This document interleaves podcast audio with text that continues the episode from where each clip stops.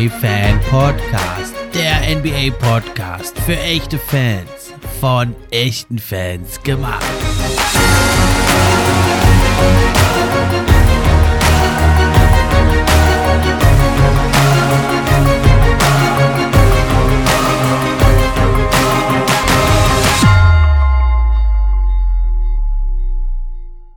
Hi, hallo und herzlich willkommen zur neuen Episode vom NBA Fan Podcast. Ich bin wie immer euer Gastgeber, der Steffen, und auch heute freue ich mich über jeden, der mit dabei ist. Ja, heute ein heißer Tag, es geht heiß her. Bei mir zeigt das Thermometer draußen 38 Grad. Hab hier die Klimaanlage angemacht. Ich hoffe, man hört es nicht so laut. Und heute wollen wir uns nämlich auch einem heißen, spannenden Thema widmen. Die Top 25 unter 25 Jahren, die besten Spieler der NBA, die besten besten jungen Spieler, sollte ich besser sagen. Und da habe ich mir natürlich, wie könnte es anders sein, meinen Kollegen hier rein eingeladen, mit dem ich ja also auch die Rookie Watch gemacht habe. Und das führen wir ja auch fort in der neuen Saison. Das ist natürlich der Chris aus dem heißen Köln. Hallo Chris, schön, dass du da bist. Halli, hallo Steffen, danke für die Einladung. Ja, dann äh, ist es bei dir auch so heiß, aber hältst es aus hoffentlich? Hast du irgendwie einen Eisklotz auf den Kopf gelegt oder sowas? ich habe hab Fenster auf. Ich hoffe, dass das äh, die Geräusche nicht so sehr stören. Denn es, eigentlich sollte man gar nichts hören, aber das muss reichen jetzt für die. Komm, mal gucken, wie lange wir brauchen. Wir sind ja immer, kommen ja gerne mal ins Tratschen bei solchen Themen. Gerade bei jungen Spielern. die kommenden drei Stunden. das vielleicht nicht ganz, aber ja. Bevor es losgeht, aber nochmal kurz die Info. Ab sofort könnt ihr den NBA Fan Podcast auch unterstützen.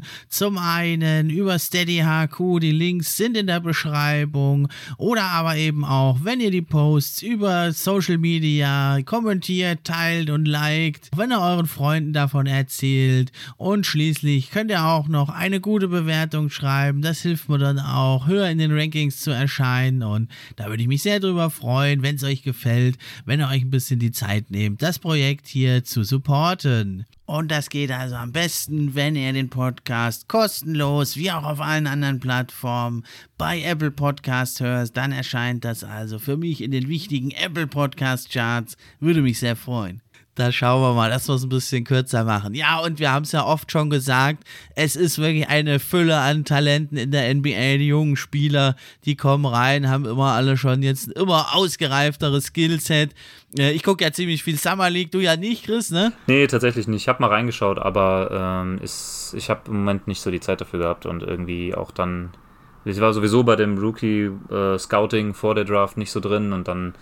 Ähm, ja, lohnt es sich nicht so ganz, die Summer League zu verfolgen. Ja, ich bin dann mal gespannt, wie es, wenn es dann richtig losgeht, bin ich wieder voll dabei. Ja, hast du das übersprungen. Ja, ich gucke es ja seit Jahren. Ich gucke es jetzt nicht so aufmerksam wie die NBA natürlich. Ich gucke ein bisschen nebenbei hier, wenn ich mir noch die Klimaanlage von Raum zu Raum schiebe, mache ich es mal an, aber guckst dann schon. Und da muss ich sagen, da ist nämlich das Niveau in den letzten Jahren auch deutlich angestiegen, muss man wirklich sagen, im Vergleich zu früher. Es sind natürlich zusammengewürfelte Streetball-Teams so ein bisschen, ne? das macht ja den Reiz auch ein bisschen aus, finde ich, von der Summer League. Und ja, man merkt es einfach, es gibt immer mehr gute junge Spieler und das merkt man auch in der NBA. Und deswegen denke ich, fangen wir erstmal an mit denen, ja, die es nicht geschafft haben auf die Liste, die wir aber erwähnen wollen, weil da gibt es sicher auch eine ganze Menge und ich denke, die hinteren Plätze unserer Top 25, da denke ich, wenn wir auch einige erhebliche Abweichungen haben, Chris, oder was meinst Wahrscheinlich, du? Wahrscheinlich, ja. Es hängt natürlich auch ein bisschen davon ab, wie man jetzt so gewisse Sachen gewichtet, ne? Ob man jetzt auf die Peak-Leistung geht oder auf das Potenzial, auf vielleicht das Alter noch berücksichtigt. Das ist natürlich alles interessant und da wird es bestimmt einige Abweichungen geben. Genau, ja, also wir haben es so gemacht, ungefähr haben wir uns abgesprochen, aber Chris hat es noch ein bisschen äh, verändert. Wir haben ungefähr gesagt, ich habe es jetzt so gemacht, etwa 50 Prozent oder sogar noch ein bisschen mehr ist wirklich die bisher gezeigte Leistung, was hat der Spieler schon erreicht und dann die andere Hälfte ist, ja, Was ist so die Upside von ihm? Was für eine Rolle nimmt er ein? Ist er ein Main Guy? Ist er ein Roleplayer? Äh, zeigt er da Flashes, dass er mal ein Main Guy wird? Und eben dann auch noch so, für mich habe ich das noch reingenommen. Was ist so das höchste Niveau, was der Spieler gezeigt hat? Aber jetzt nicht nur in ein, zwei Spielen mal oder in einem Quarter, denn schon über einige Spiele, einen längeren Zeitraum oder halt in einer gewissen Menge von Spielen, wo der Spieler schon mal brilliert hat. Dann äh, kann man das auch nochmal berücksichtigen. Und du hast noch äh, eine Sache dazu genommen, Chris. Genau, ja. Also ich habe ähm, so eine Art Tiebreaker mir noch rausgesucht und zwar die Availability. Also es gibt ja auch bei den jüngeren Spielern noch den einen oder anderen, der schon mal etwas schwerer verletzt war und auch schon mal eine ganze Weile aussetzen musste. Und das ist irgendwie immer schade, wenn das bei der Bewertung mit reinfließt. Aber ich finde in manchen Extremfällen, und ich muss sagen, es sind nur vier Spieler, die ich jetzt da ähm, berücksichtigen musste, in Anführungsstrichen. Aber bei den Vieren fand ich die Verletzungssorgen eben doch teilweise so gravierend, dass ich die in der Liste ein bisschen abgestraft habe dafür. Ah, da bin ich schon mal gespannt, welchen sein Williamson, äh, ich meine, welchen Spieler du da, du da vielleicht meinst. Weiß auch nicht. Dann fangen wir gleich doch mal direkt an mit den Snaps. Ich nenne mal ein paar. Du kannst ja mal sagen, ich glaube, ich habe ja zwei bei mir, die habe ich eigentlich relativ deutlich raus. Ich glaube aber einer, der könnte es bei dir sogar auf die Liste geschafft haben. Nämlich der zweite. Also den ersten, den habe ich Michael Porter Jr., der hat es bei mir deutlich nicht geschafft. Vor allem eben aus gesundheitlichen Gründen. Da war es wirklich viel zu viel.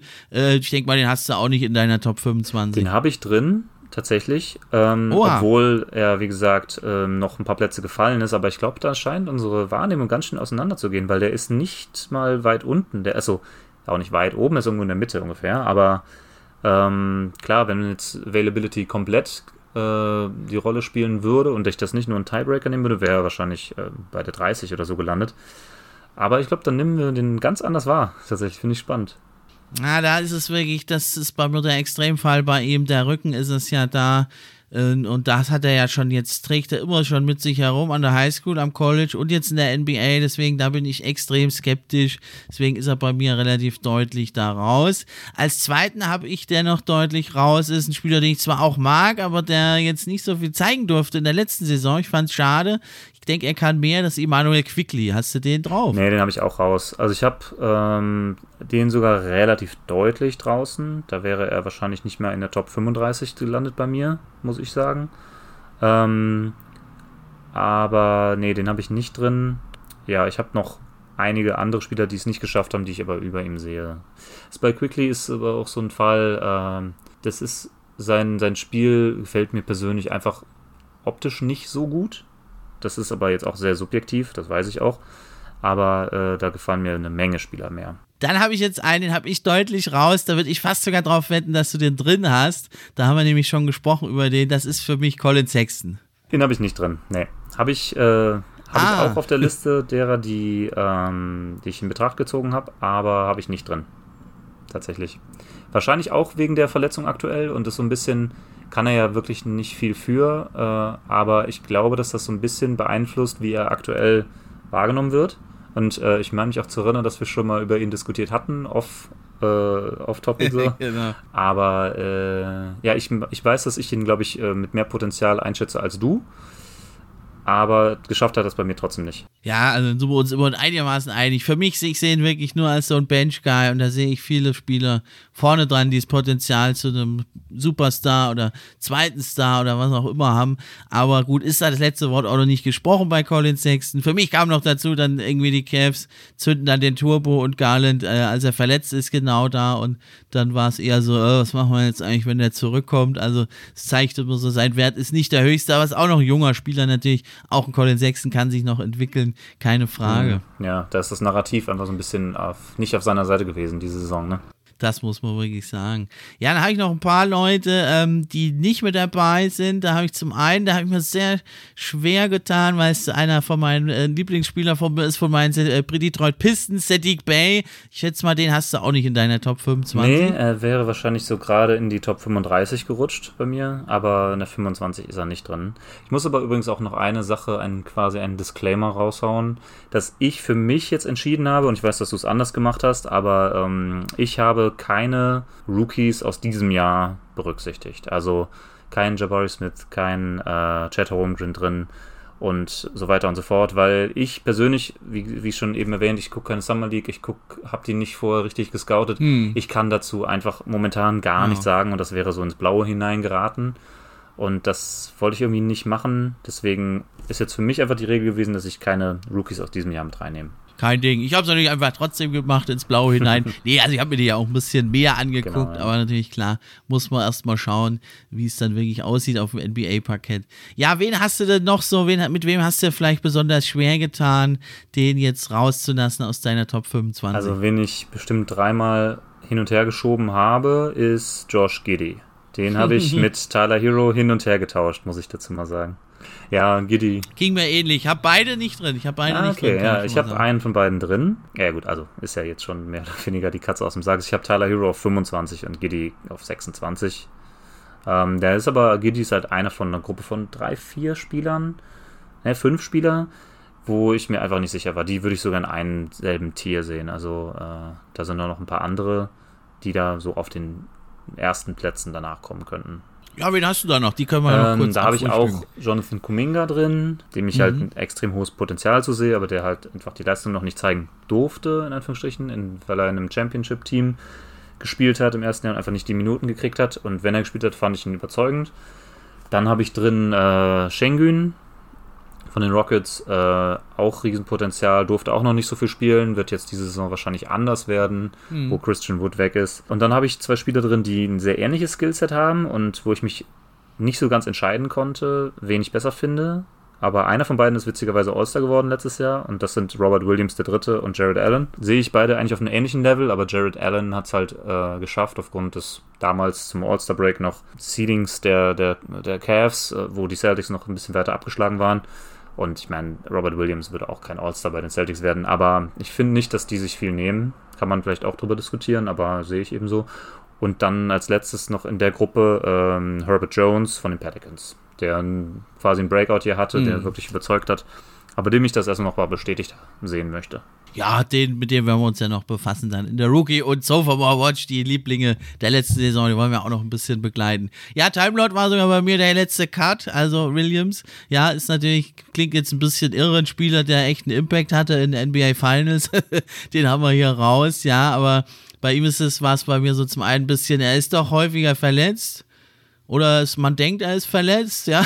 man weiß nie so recht, ist er fit oder kann er noch mehr oder ist es das jetzt? Ja, ist so ein bisschen Rätselraten, ne, aber er ist schon ein Biest, wenn er spielt und ein toller Mann, aber ja, also machen wir uns nichts vor. Ja, also diese defensiven Center, da gibt es schon einige in der NBA. Ja, und wenn das halt das Beste ist, dann muss man sagen, da haben wir so viele Top-Prospects jetzt, die vielleicht noch eine höhere Ceiling haben. Deswegen, das äh, mit einem weinenden Auge habe ich ihn da gekartet. Und auch, da wird es mich noch interessieren, das wäre jetzt der letzte von meiner Snap-Liste noch, ob du den drin hast. Das wäre nämlich John Collins. Ja, äh, ich glaube, auch da haben wir schon mal drüber diskutiert, aber auch nicht in einem Pod, sondern so privat. Äh, ich halte nicht so viel von John Collins wie du und wie viele andere wahrscheinlich. Ähm, ich kann es auch nicht mal so richtig begründen. Er würde mich, für mich gehört er sogar noch in einen, quasi in einen Mini-Tier tiefer als die Spieler, die ich genannt habe. Äh, Jared Allen, Robert Williams, okay. und so weiter und so fort.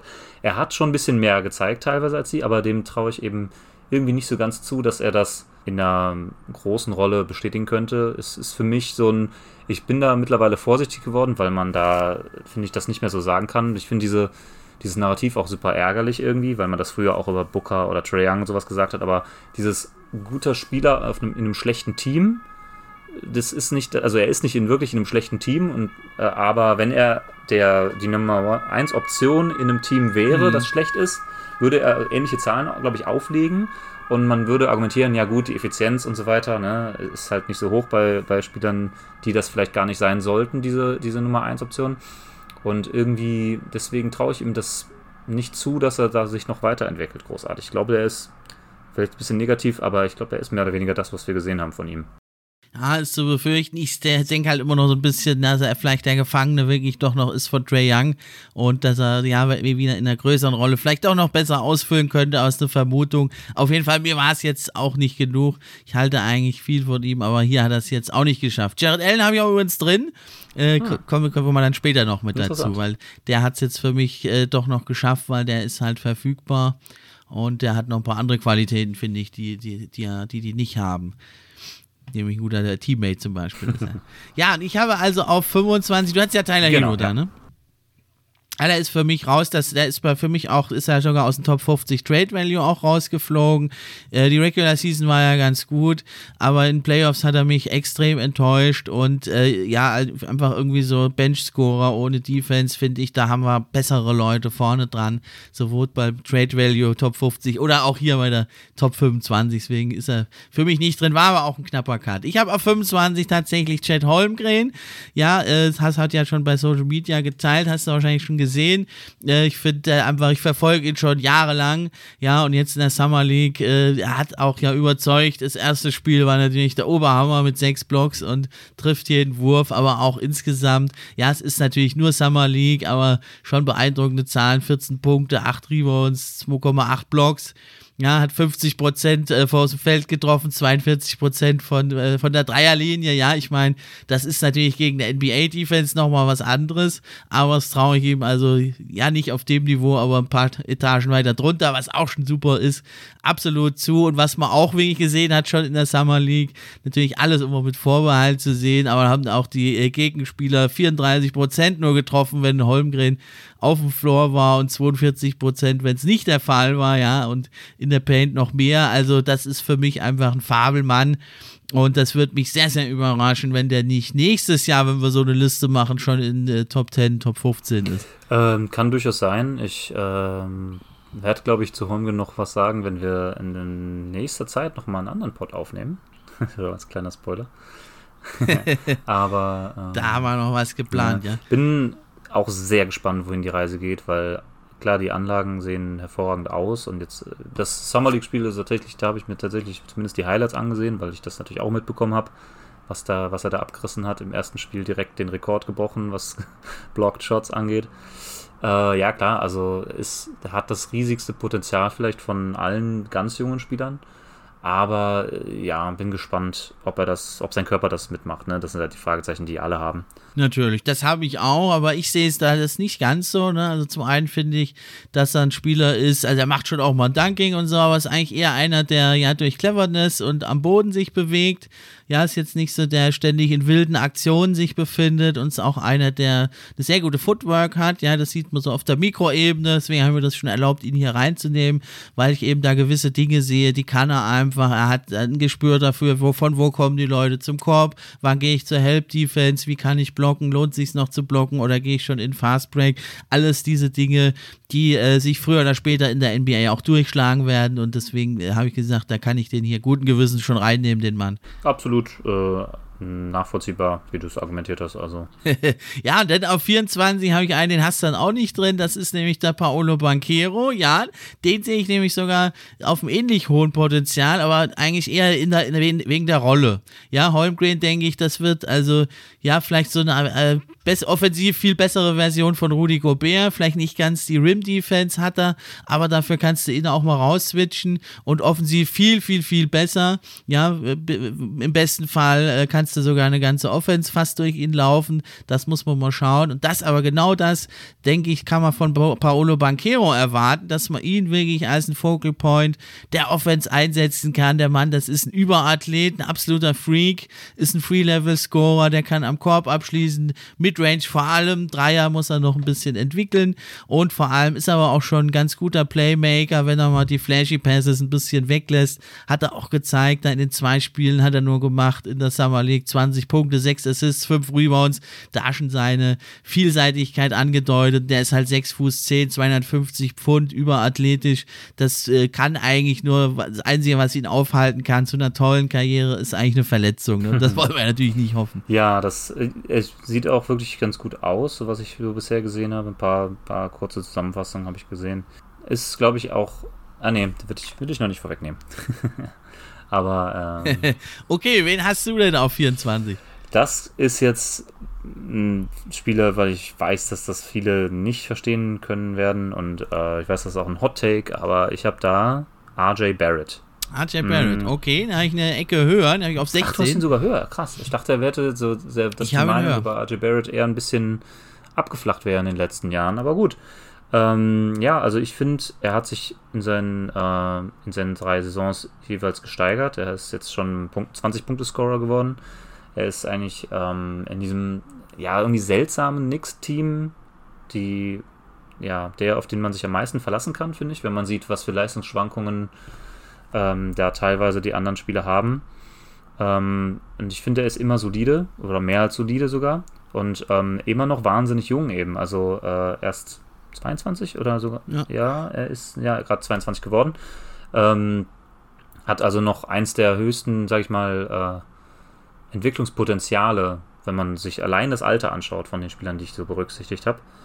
Und ähm, wenn er, ja, also ich glaube, in einer anderen Teamkonstellation, vielleicht auch mit einem Coach, der mehr über ihn spielen lassen würde, wenn er mehr den Ball in die Hand bekommen würde, bin ich der Meinung, könnte noch viel besser sein, als er schon ist. Und ähm, deswegen ich dachte eher, das ist ein Hottake, aber wenn du ihn auf 16 hast, dann siehst du das ja wahrscheinlich ähnlich, oder? Nee, ich sehe das absolut ähnlich. Ja, ich meine, klar, jetzt äh, ist natürlich die Dreierquote ist ein bisschen runtergegangen bei ihm. Ne? Da hat er äh, vorletzte Saison 40 Prozent gehabt, jetzt nur noch 34. Ja, aber über die Karriere immer noch 36 Prozent. Und vor allem, dass du hast ja schon angedeutet, in so einem etwas dysfunktionalen Nix-Team war eigentlich der Einzige, der immer da sauber fleißig da abgeliefert hat. Dann zieht er mehr Freiwürfe jetzt. Das gefällt mir auch sehr gut. Fast sechs Freiwürfe Würfe pro Spiel, könnte die besser treffen, nur 71 Prozent.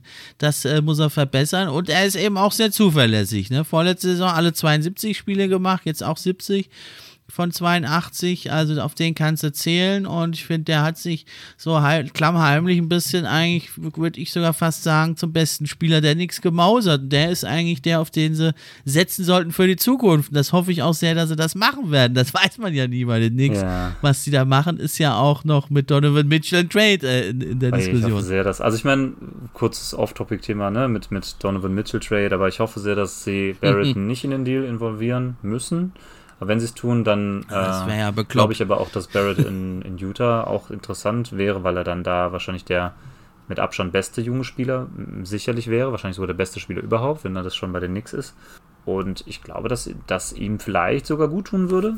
Keine Ahnung, aber ähm, trotzdem wünsche ich mir es nicht. Ich wünsche mir ehrlich gesagt, dass die Knicks auch mal ihren, ihren Top-Picks auch mal resignen, äh, also extenden, nachdem sie den Spieler gepickt haben, was sie ja, glaube ich, nach äh, Porzingis nicht mehr gemacht haben, soweit ich weiß. Ist das nicht so? Und ja, ja also wünsche ich mir irgendwie schon, dass er da bleibt, aber ähm, ja, du hast recht, man weiß es nie und, und ähm, Utah will scheinbar ja hauptsächlich Picks haben, klar. Aber man muss ja irgendwie auch das äh, Gehalt matchen und ob sie jetzt wirklich so einen Evan Fournier wollen oder so, glaube ich nicht. Ja, das waren bei mir so 25, 24. Das sind so die ganz jungen, noch nicht bewiesenen. Habe ich die mal genannt, die kleine Kategorie. Da habe ich eigentlich jetzt so bis Platz 16 und da ist der erste, ist dann eben RJ Barrett. Platz 16 bis 23 habe ich so eine Kategorie, ja, von jungen Spielern, die schon durchaus einiges gezeigt haben und die aber auch noch unheimlich viel Upside haben. Und da habe ich auf 23 als nächsten Jalen Green. Hast du den auch mit drin? Ja, den habe ich auf 20. Oha, also sogar ein bisschen weiter bisschen vorne, mehr. ja. Ja, wieso hast du den sogar auf 20? Ähm, weil ich finde, dass er nach seinen, klar, also er hatte auf jeden Fall Startanpassungsprobleme in der NBA, das kann man nicht leugnen. Äh, als zweiter Pick letztes Jahr hätte er durchaus einen größeren Impact auch haben können. Hat er erstmal äh, gerade am Anfang nicht gehabt, aber ich finde, seine zweite Saisonhälfte war sehr, sehr stark. Also ähm, bei, bei deinem Liebling Kate Cunningham kann man ja ähnlich argumentieren, dass er am Anfang ein bisschen holprig war und dass sich dann ganz stark gesteigert hat. Und ich finde, das gilt auch für Jalen Green, auch wenn es so ein bisschen untergegangen genau, ist. Ja. Also so ein bisschen, er hatte natürlich dann nichts mehr mitzureden im Rookie of the Year Rennen und das auch zu Recht. Aber ich finde, er hat sich da ganz gut aus der Affäre gezogen, wenn man so will. Und der ist auch noch so wahnsinnig jung. Und was er halt, ich finde, er zeigt halt diese Ansätze von wirklich elitärem äh, äh, es ist ein elitärer Self-Creation. Und das haben nicht allzu viele. Und ich finde, das ist so ein wichtiger Skill, dass äh, ich das da irgendwie mit einem der höchsten Potenziale, sag ich mal, attestiert habe. Ja, und er hatte also trotz schwachem Start ist er trotzdem auf über 17 Punkte gekommen. Ja, die Rebounds und Assists sind ausbaufähig um die drei. Und ähm, ja, was mir bei ihm vor allem auch wirklich gefällt, ist echt, das hast du gesagt, ist die Athletik. Der ist mega schnell und total explosiv. Also ich glaube, da, wenn er da sich mehr zutraut, nicht diese ganz komplizierten Stepbacks macht, mhm. die sollte er reduzieren. Ja, und dann äh, kann er nämlich noch mehr Freiwürfe ziehen und die trifft er mit 80 Prozent schon ziemlich gut. Und deswegen hat er nämlich auch schon äh, ein True Shooting von sogar 54,7 Prozent, also immerhin schon über dem League Average. Ja, und das als junger Spieler, der eigentlich nur scored äh, ist das gar nicht mal schlecht. Also ich denke, das ist ein Spieler, der in ein paar Jahren vielleicht dann sogar um den Scoring-Titel mit dabei ist. Ja, the sky is the limit, könnte man sagen, ne? Aber echt. Na, aber bei ihm muss man halt dann gucken, ja, die, die, die Creation, die ist richtig geil und wird noch immer besser von ihm, ne? Aber so das Playmaking, da sollte er vielleicht noch mal ein bisschen eine Schippe draufpacken, aber ist klar, da kommt jetzt halt erstmal rein und ist seine Hauptaufgabe zu scoren und konzentriert sich darauf und das Playmaking kann er dann vielleicht noch entwickeln. Wäre aber gut, wenn er da jetzt in der zweiten Saison einen Schritt ja, also macht. Ich finde, das ist sowieso so ein Trend in den, ja, mindestens in den letzten zehn Jahren gewesen in der NBA, dass super viele, und ich meine, es ist ja, ergibt ja auch Sinn, weil Scoring ist ja auch immer noch mit das Wichtigste, äh, was ein Spieler mitbringen muss, um in die NBA zu kommen. Und dass die besten Scorer dann vom College in die NBA kommen, ist auch klar. Aber es ist selten so ein Spieler wie ein äh, DeJounte Murray oder so, der halt ein super Facilitator ist und ein guter Verteidiger, aber nicht so der allerbeste Scorer, der sich ja jetzt dahin auch entwickelt hat mittlerweile. Aber dass so ein Spieler halt als hoher Pick in die Liga kommt, ist eher die Ausnahme und ähm, dass diese Creation für andere ist dann für wirklich die ganz wenigen Supertalente irgendwie reserviert, habe ich so den Eindruck. Und ähm, wenn man beides hat, natürlich ist das der absolute Traum und dann ist man wahrscheinlich auch eher in der Top 5 in dieser Liste als in der Rang 20 oder so. Aber ähm, ja, diese Self -Creation, äh, die Self-Creation ist meistens schon da oder zumindest in Ansätzen da und die für andere, die, die kommt dann ja, bei manchen eben erst im Laufe der Jahre, bei manchen kommt sie nie. ja, hoffen wir mal, dass sie bei ihm kommt im Laufe der Jahre. Ja, wen hast du an 23? 23 habe ich Jordan Poole. Jordan Poole, das ist interessant. Den habe ich deutlich höher, den habe ich an Platz 15 ah, sogar. Krass, okay. Also ich wollte mich, ich habe versucht, mich von der von der Playoff-Performance und in äh, dem einen guten Jahr nicht zu sehr blenden zu lassen. Könnte man jetzt auch sagen, ich traue dem Braten noch nicht so richtig. Aber äh, ja, also ich, ich, attestiere ihm, dass äh, er da viele, viele Ansätze schon gezeigt hat und auch teilweise schon nicht mehr als Ansätze. Also er hat auch schon richtige krasse Spiele rausgehauen. Man muss, ich finde, bei gerade bei Warriors-Spielern muss man leider immer irgendwie auch ein Häkchen setzen und sagen, ja, er funktioniert in dem Warriors-System so überragend gut. Das stimmt, und ja. Es fällt mir dann immer schwer, junge Spieler, die bei den Warriors spielen, richtig einzuschätzen weil die, weil die Voraussetzungen eben so hervorragend sind und in anderen Franchises wären die wahrscheinlich nicht so gegeben. Ähm, deswegen weiß ich nicht, wie viel Anteil davon das ist und wie viel eben er selbst einfach ist. Aber ich traue ihm zum Beispiel ähm, ja, zum, schon mehr Potenzial zu als einem RJ Barrett. Beziehungsweise das Potenzial sehe ich ähnlich, aber Poole hat einfach schon mehr bewiesen als Barrett. Ne?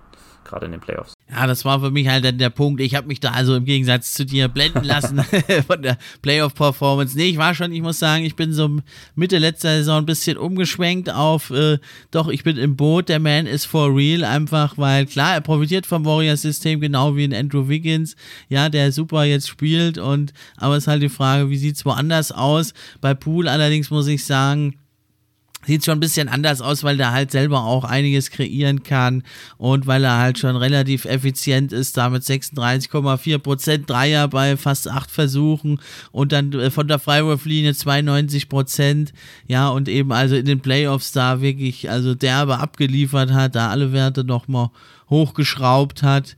Ja, also da 17 Punkte in Playoffs da in so einem langen Run äh, und als verlässlicher, verlässliche Option, das ist, das hat halt kaum einer hier auf der Liste schon bewiesen. Kaum einer war halt natürlich auch in der Situation, aber das musst du dann erstmal schaffen und das ist dann für mich auch das Zeichen, okay, dass, dass der ist for real, der hat wirklich schon jetzt ultra viel gezeigt. Mehr kannst du ja eigentlich kaum zeigen. Das stimmt, ja, also in dem Alter wirklich hervorragende Leistung gebracht. Ja.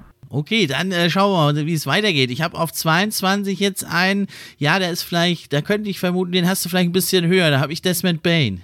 Den habe ich Äh, den habe ich sogar noch ein bisschen höher. Den habe ich auf 18. Ah, das hatte ich vermutet. ja, also ich habe ihn hier nicht ganz so hoch. Er ist echt ein cooler Spieler. Ich sehe ihn gern. Er ist aber schon 24. Hier damit hier schon ein Oldtimer auf der Liste. Und er ist natürlich äußerst, er ist ja brutal effizient. Ne? Der, der Mann, der hat ja 46 Prozent äh, äh, die 43 Prozent, Dreier fast 44 bei sieben Versuchen, 90 Prozent Freiwürfe, 18 Punkte. Aber bei ihm sehe ich so ein bisschen nicht, ähm, ob er noch viel höher ist. Ich habe das Gefühl, er hat vielleicht schon so fast sein Maximum erreicht. Du siehst es ein bisschen anders. Was macht dich da noch positiver bei ihm, dass ja, da noch also mehr du hast geht? schon recht. In der, in der separaten Liste, wo ich nur nach Potenzial gerankt habe, ist er ein bisschen weiter unten. Das, das gebe ich zu. Aber ich finde, dass äh, da sich so, ja, also da habe ich so abgewogen zwischen den echten, auch gerade vor allem Playoff-Leistungen. Ich muss finde nochmal, dass man irgendwie differenzieren kann zwischen äh, Leistungen in den Playoffs und Leistungen in der Regular Season. Um da jetzt mal zum Beispiel einen Spieler wie RJ Barrett zu nennen, der in der Regular Season echt sehr gut ist und in den Playoffs bisher eben noch nicht so krass. Er hatte auch noch nicht so viele Chancen. Klar, mhm. viele Spieler fallen erstmal raus, weil sie gar nicht erst in Playoffs waren bisher in ihrem Leben.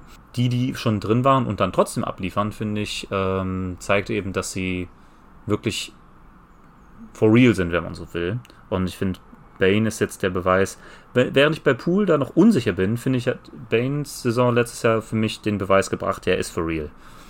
Und ja klar, er ist schon 24. Ja, das ist schon ein mhm. guter Punkt, ja, ne? Also er hat ja schon alles, alle Werte ja also bestätigt oder sogar leicht gesteigert in Playoffs. Das war ne? seine zweite Saison, meine ich, ne? Der ist, ist ja direkt, der hat ja, ja auch einen, einen der größten Sprünge von erster zu zweiter Saison überhaupt. Was natürlich ein bisschen mit dem Alter zu erklären war, der war ja auch für viele ein äh, Kandidat für Most Improved Player letztes Jahr. Kann man auch nach, kann man begründen, warum er, ähm, ja, da, da er schon 24 ist. Aber da ist ja die Entwicklung noch lange nicht abgeschlossen. Also ich finde, er hat noch vier, fünf Jahre, bis er überhaupt in seine Prime kommt. Und wenn er jetzt schon so aufzockt wie jetzt, dann bin ich da guter Dinge, dass er das auch, auch weiterhin tun wird und noch eine Schippe drauflegen kann. Jeden Fall ist er wieder ein Beweis für die ja, Draft-Skills der Grizzlies. Die haben ihn da gefunden. An 30 war so eigentlich ein Celtics-Pick damals gewesen. Jordan Poole ja übrigens auch sehr, sehr tief gedraftet. Ne? Das haben die ja gemeinsam. Mhm. Ja, was für mich so ein ganz kleines bisschen noch ist bei ähm, Desmond Baines, aber auch überhaupt nicht seine Rolle, sind halt die Assists, hat er nur zwei. Aber hast du recht, da habe ich ihn vielleicht ein bisschen tief eingerenkt. Warten wir es ab, äh, wie seine Entwicklung läuft, dann nehme ich ihn gerne noch höher dann, und äh, gesagt, ich, du hattest recht, jetzt sehe ich ihn halt erstmal nur auf 22. Ja. Ich habe übrigens, ähm, du hast ja auch Gruppen gebildet für den Spieler. Ne? Ich habe mich jetzt mal, ich habe nicht so viel gemacht, ich habe mich auf drei Kategorien beschränkt. Und die habe ich genannt zukünftiger oder sogar schon aktueller Franchise-Player. Mittlere Kategorie ist für mich zweite Option eines Top-Teams und die dritte unterste Kategorie ist bester Spieler eines Non-Contenders. Und für mich ist äh, Desmond Bain der erste Spieler auf 18, der in die Kategorie zweite Option eines Top-Teams gehört. Ähm, mhm, und damit mhm. sozusagen der hinter sich lässt zum Beispiel halt Tyler Hero, RJ Barrett, Jordan Poole und so weiter. Ah, okay, ja, da habe ich es ein bisschen anders. Ich habe da nämlich quasi bis 16 jetzt erstmal so die ja, Young Guns äh, mit äh, viel Potenzial noch und dann habe ich 11 bis 15, da hat ihn heißt sogar bei mir For Real. und da ist halt der letzte, der noch drin ist, ist John ja, ja. Poole. Ja. Da haben wir also die, diese Abweichung, ja. Interessant. Ja, wen hast du denn an 22? An 22 habe ich Franz Wagner. Franz Wagner, okay, der hat's, das war bei mir einer, der den knapp nicht geschafft Krass. hat. Da bin ich mal gespannt. Also ich bin ja ein großer Fan von ihm. Ich fürchte aber, dass er doch vielleicht ein Roleplayer bleiben könnte. Oh oh, kriege jetzt eins auf die Mütze. ah, also äh, ich finde, das kann man, die, die Angst ist so ein bisschen berechtigt, finde ich. Weil wenn man sich jetzt so anguckt, er, er ist nicht der typische ähm, erste Option junger äh, Shot Creator, so vom, vom Spielstil her, finde ich. Ähm, er ist ja auch kein Guard, so in dem Sinne. Äh, gut, das ist Cunningham streng, zum Beispiel streng genommen auch nicht, aber ist ja egal. Er ist ja nicht so der eigentlich dafür gedachte erste primäre Ballhändler seines Teams und hat es halt trotzdem gemacht. So. Und äh, das hat mich doch ein bisschen überzeugt letztes Jahr. Also ich finde auch sein, äh, sein, sein, seine, dass er es sehr weit in die ähm, beim Rookie of the Year Rennen geschafft hat, fand ich auch absolut gerechtfertigt und ähm, super reliable. Also er hat alle Spiele gespielt, er hat gescored und er hat auch nicht ganz so schlecht für andere kreiert. Finde ich das, was zum Beispiel von den reinen Assist-Zahlen sieht man es vielleicht nicht so sehr, aber ich finde, dass er mehr äh, an seinen, auf seinen Mitspieler achtet auch als zum Beispiel ein Jalen Green. Und ja, ich glaube, das Gesamtpaket. Und er ist halt auch noch so jung und nicht, kein schlechter Verteidiger, vielleicht sogar mal irgendwann ein sehr guter Verteidiger. Und das ist zum Beispiel ein das Punkt, stimmt, das ja. mit dem, die, die äh, Fähigkeit zu verteidigen. Da ist er mit Abstand, gerade in meinem untersten Tier, der mit Abstand beste, jetzt schon, neben Spielern wie Green, Jordan Poole, RJ Barrett, Tyler Hero. Und er wird sich ja wahrscheinlich noch deutlich steigern, denke ich mal. Und äh, ja, vielleicht ist er kein Franchise-Player, deswegen ist er auch in der untersten Kategorie drin. Ähm, aber ich finde ihn auch noch super schwer einzu einzuschätzen nach nur einem Jahr. Und ich glaube, nächstes Jahr könnte er auch, er könnte nächstes Jahr um 10 Plätze steigen, er könnte aber auch um 20 Plätze fallen. Das finde ich halt so super spannend bei ihm. Das stimmt, ja, ja. Also ich meine, offensiv hat er uns ja alle überrascht, ne? dass er defensiv ganz ordentlichen IQ hat, das war klar. Und ja, aber offensiv, da hat er uns ja eigentlich alle überrascht. Wird auf jeden Fall eine geile Flügelzange, Franz Wagner, Paolo Banquero. Ja, also die haben jetzt noch einen zweiten Forward, der, der createn kann. Der, also, der wird das wahrscheinlich nochmal primär mehr übernehmen. Vielleicht leidet er jetzt auch Wagner unter dem in Anwesenheit von Bankero. Bin gespannt, wie sich das so weiterentwickelt. Aber wird es echt interessant in, äh, in Orlando. Da ist einiges am Start. Hoffentlich vermasseln sie es mhm. nicht wieder. Ja, dann habe ich vorne dran habe ich zwei Big Men. Die sind sogar beide im selben Team. Habe ich auf 21 Jared Allen. Den hat man ja vorhin schon kurz angesprochen. Ich sehe ihn halt doch wirklich von diesen Rimrunning jungen Big Men sehe ich ihn eigentlich da ja mit als den besten. Er ist einfach verlässlich. Er ist ein guter Teamplayer und vor allem hat er jetzt auch gut koexistiert mit Mobley und den habe ich nämlich vorne dran auf 20. Der hat natürlich jetzt noch nicht ganz die Zahlen und so und der Dreier fällt noch nicht, wie man es gehofft hat, aber der hat halt die mega Upside auf seiner Seite und das ist für mich einer, da ähm, bin ich mal gespannt, ob man offensiv, äh, was man da noch von ihm erwarten könnte. Defensiv ist er ja schon über jeden Zweifel erhaben, also die zwei Big Man der Cleveland Cavaliers habe ich auf 21 und 20. Puh. Also, ähm, krass. Also da muss ich zum ersten Mal hart widersprechen. Also Jared Allen habe ich ja gar nicht drin, das wissen wir ja schon. Und ich genau, habe Mobley ja. sehr viel höher, muss ich ehrlich sagen. Also extrem okay, viel höher. Okay, da bin ich gespannt. Dann mach den Case. Also ich sag mal so, er Wo ist für mich der letzte Spieler, der in der Kategorie Franchise Player bzw. zukünftiger Franchise Player drin ist. Und ähm, das ist für mich also es ist schon auch in gewisser Weise ein Hot Take, gebe ich zu, aber ich finde trotzdem, er ist von seinen Anlagen her, ist er ein junger Anthony Davis mit den gleichen äh, unglaublichen mhm. Defensivfähigkeiten, äh, ne? also Boden wieder gut machen, er kann switchen, äh, er kann Shot blocken ohne Ende. Ich finde, er hat auch gerade im direkten Zusammenspiel mit Jared Allen gezeigt, wer der klar talentiertere und klar bessere Big Man ist. Und ich finde, das ähm, finde ist, ist auch bei weitem nicht mal knapp. Ähm, und vor allem, ich finde, er hat fast schon einen höheren äh, offensives Ceiling als Anthony Davis. Also er hat, klar, der zeigt den Dreier noch nicht. Oha. Aber ich finde, Evan Mobley ist, hat absolutes Potenzial, ein Franchise-Spieler zu sein und nicht mal nur für ein schlechtes Team, sondern auch für ein gutes, vielleicht sogar mal für ein, für ein Top-Team. Das wird sich noch zeigen müssen, aber ähm, ich sehe auch in ihm höheres Potenzial als bei seinem Teammate Darius Garland zum Beispiel. Und Mobley ist auch einer von nur zwei Spielern, nee, Entschuldigung, einer von nur drei Spielern in meiner Top 11, der bisher noch kein All-Star war. Dann lass doch mal die Katze aus dem Sack, wo hast ich du ihn? Ich habe ihn auf sieben. Auf sieben habe ich ihn. Auf sieben. Oh, das, das ist, aber hammerhart. Also krass. Also da bin ich jetzt aber äußerst verwundert, weil da muss ich sagen, bei der Upside und bei der Defensive, da bin ich ganz bei dir. Aber jetzt defensiv gute Spieler irgendwie, Big Man, gibt es wie Sand am Meer in der NBA. Da kriegst du 15 Millionen. Das ist nichts Besonderes. In der Offense, also das Potenzial, das sehe ich auch. Aber wenn man, wenn man da mal hinschaut, jetzt bei ihm, was er gezeigt hat, da bin ich etwas überrascht, dass du das so positiv mhm. siehst. Und also durch Big Man ist eh schwierig, Offensive zu laufen. Ja. Dreier 25 Prozent nimmt fast kein. Freiwürfe 66 Prozent. Das ist richtig schlecht eigentlich für jemanden, von dem du erwartest, der soll dir Freiwürfe nehmen. Also da muss ich sagen, äh, und da sehe ich das ganz anders, auch das Verhältnis mit Jared Allen. Ich, das habe ich schon immer auch gesagt. Das ist für mich die Basis eigentlich jetzt des schnellen Erfolges. Ne? Also langfristig ist Mobley sowieso der King. Ich habe ihn auch in meiner Trade Value List, habe ich ja direkt in an Nummer 16 hinter Kate Cunningham eigentlich gleich auf. Sehe ich sie da und da finde da muss ich einfach sagen, da hat also zum Beispiel Kate Cunningham schon viel, viel mehr gezeigt. Also dieses Franchise-Player kann man ehrlich gesagt noch gar nicht beurteilen, finde ich, bei Mobley, weil er die Rolle überhaupt noch nicht hatte, einfach weil er ja auch da mehrere All-Stars und Borderline All-Stars in seinem Team hat, die es ihm ermöglicht haben, jetzt gut auszusehen. Er hat es fantastisch gemacht. Er kann auch viel, viel mehr, denke ich. Aber jetzt aktuell, wenn wir sagen, bester Spieler, da, äh, das ist halt der Grund, da sehe ich ihn jetzt nicht so weit vorne. Also hätte ich ihn höchstens, könnte ich ihn auf 17, 18 damit Cage stellen. Ja, krass, okay, dann, äh, also ich sag mal so, ich, ich bin bewusst, dass diese Platzierung sehr stark auf Potenzial beruht und noch nicht so sehr auf der echten Leistung, in Anführungsstrichen. Aber er ist aus meiner Sicht vielleicht sogar jetzt schon ein, einer der Top 3 Defender oder vielleicht sogar Top 2 Defender in dieser gesamten Liste. Jetzt schon, als Rookie gewesen.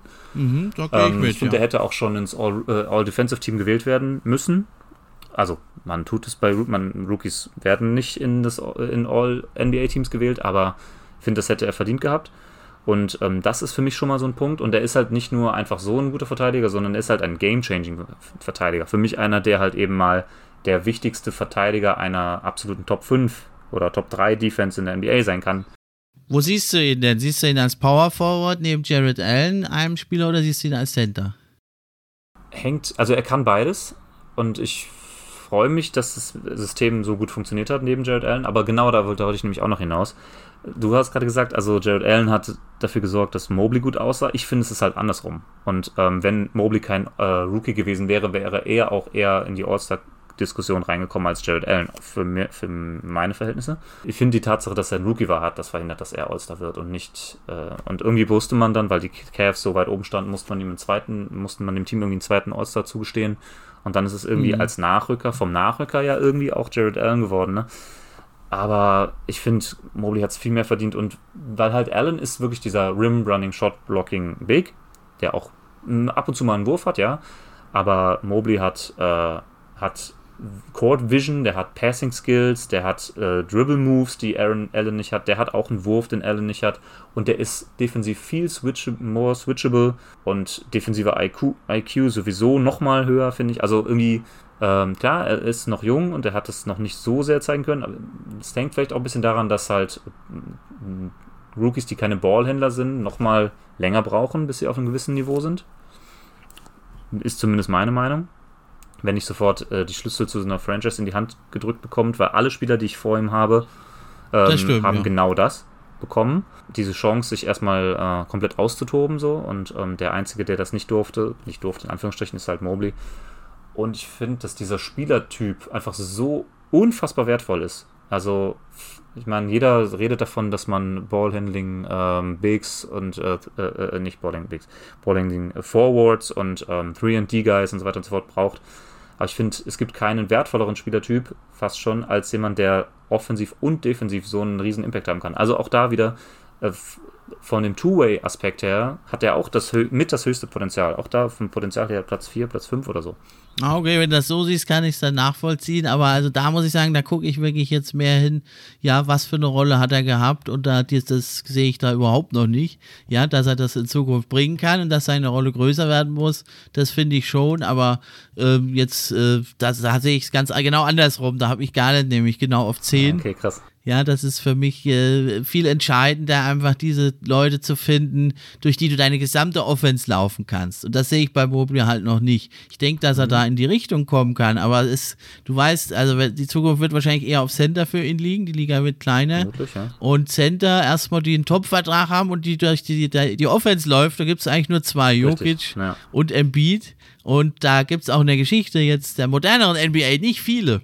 Und da finde ich es ein bisschen gewagt bei Mobley, aber es ist so durchaus schon möglich. Aktuell, finde ich, kann man das noch gar nicht beurteilen, weil er diese Rolle noch nicht innehat. Ich sage, er ist der, das, ähm, mit Abstand das beste Big Man Prospect seit Anthony Davis in der Liga. Und auch ein besseres Prospect, als es ein Joel Embiid war. Klar, Embiid ist ein Franchise-Player und ein Top-10-Spieler geworden. Das muss Mobley erstmal zeigen, aber er ist das bessere Prospect gewesen, aus meiner Sicht.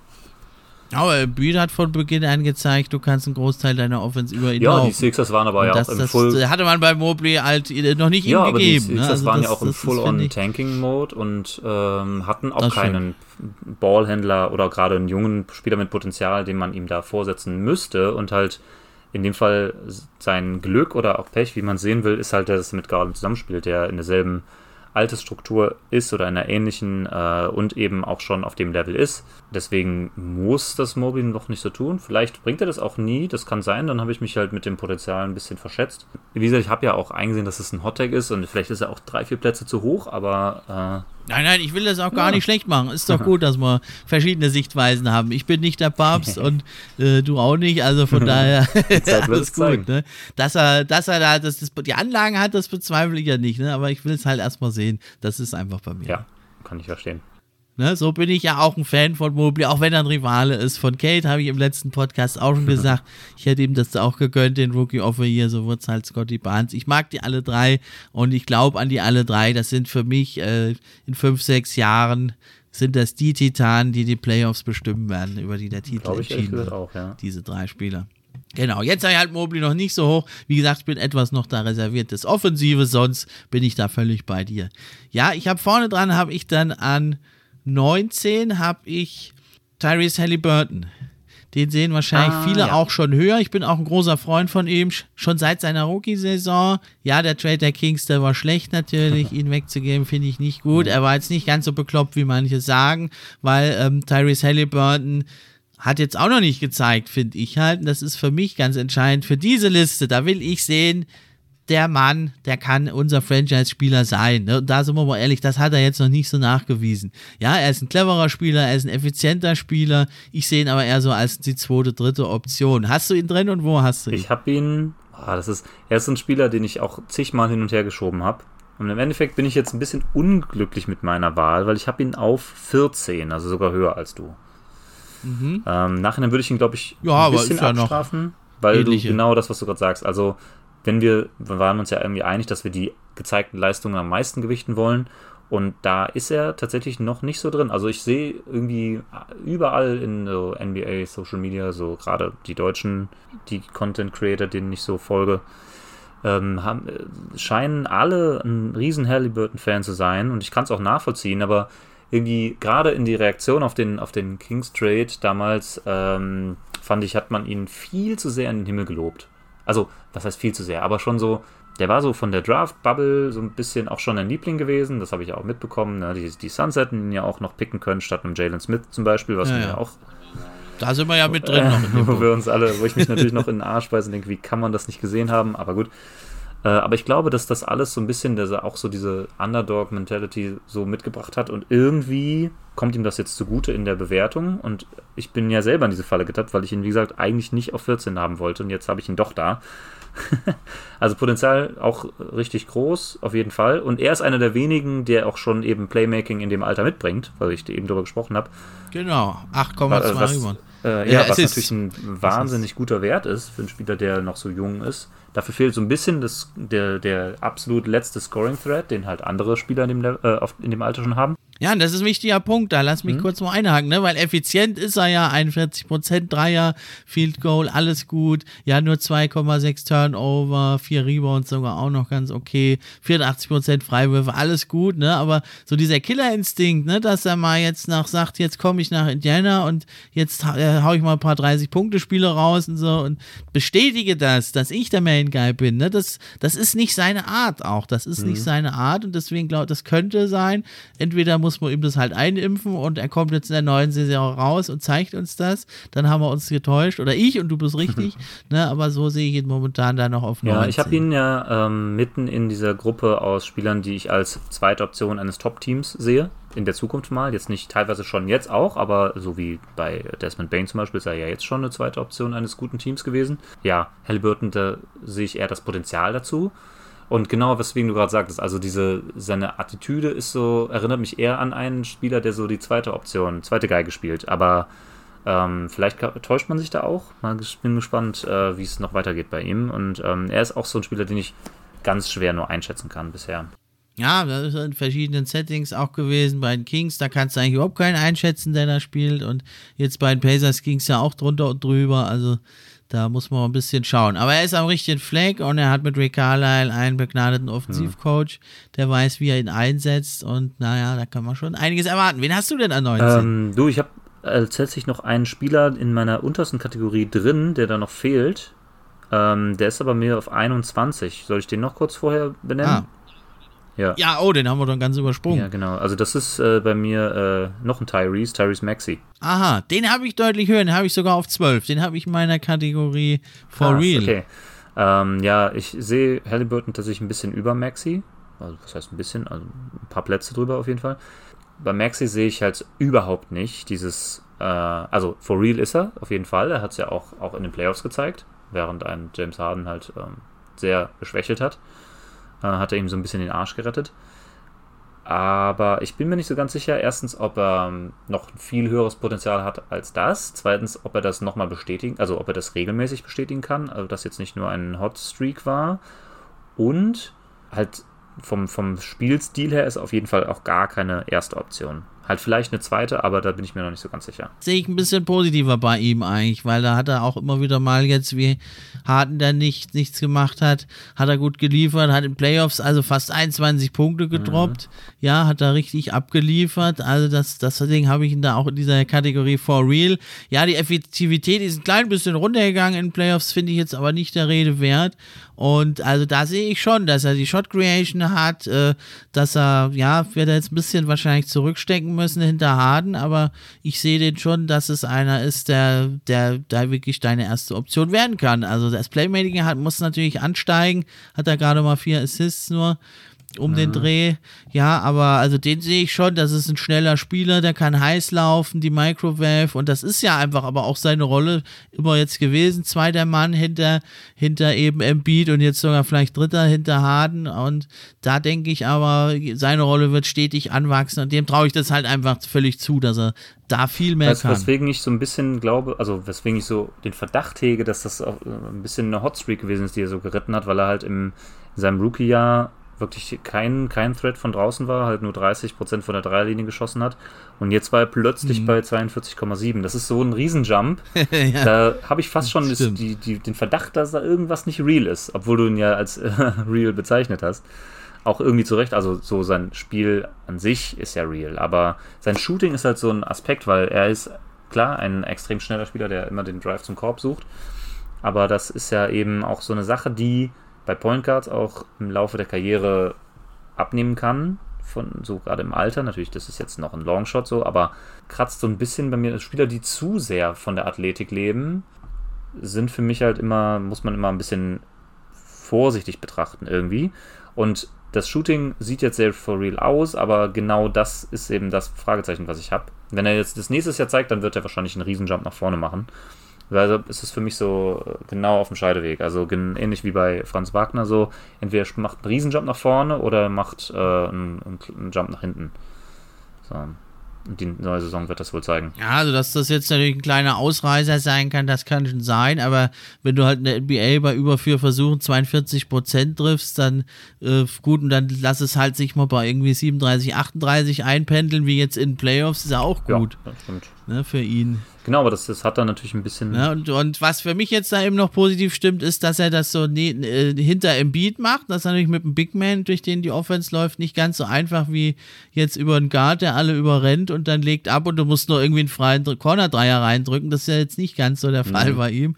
Und dass er auch gleich mit James Harden und dass also auch gleich James Harden ihn da so akzeptiert hat und versucht zu füttern, das zeigt mich, äh, zeigt mir doch, dass er, dass da die Leute also an ihn glauben. Wir, was für ihn dass er jetzt immer 42 Prozent trifft von draußen, das denke ich nicht. Das muss er das aber stimmt, auch gar ja. nicht. Also, ähm, was ich ihm sehr zugute halte, ist, dass er neben einem balldominanten Spieler wie Harden trotzdem funktioniert.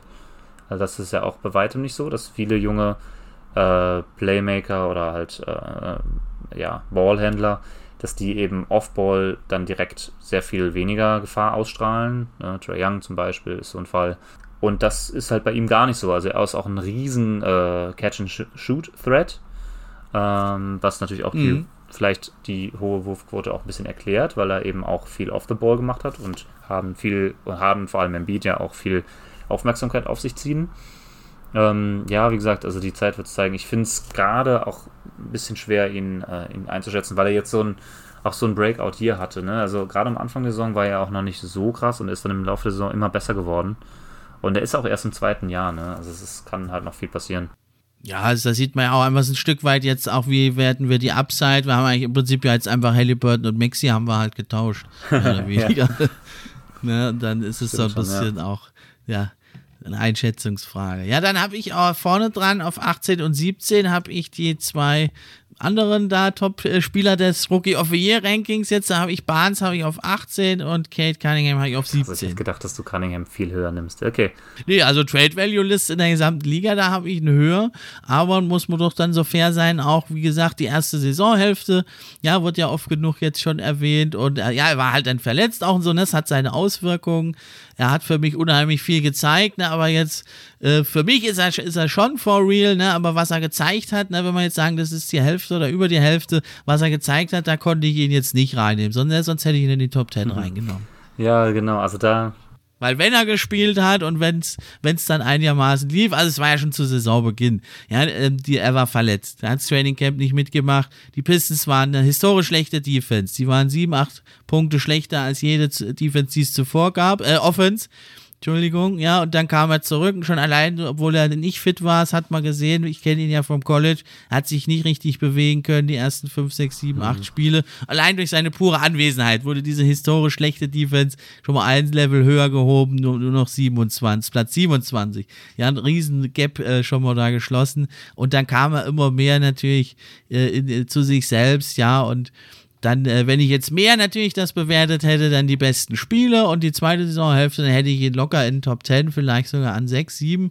Ja, so habe ich ihn jetzt halt etwas vorsichtig mal hier eingeschätzt. Da war ich ja hier jetzt eben mehr bewertet. Was hat der Spieler gezeigt? Da hat er halt aber noch nicht so viel Zeit. Ja, also ähm, das mit dem, das stimmt schon und vielleicht ist es ein bisschen unfair, weil ich äh, die echte Leistung hier ein bisschen überbewertet, äh, äh quasi, äh, also weniger ähm, habe gewichten wollen, als es, es hätte tun müssen und habe dafür mehr auf das Potenzial geguckt.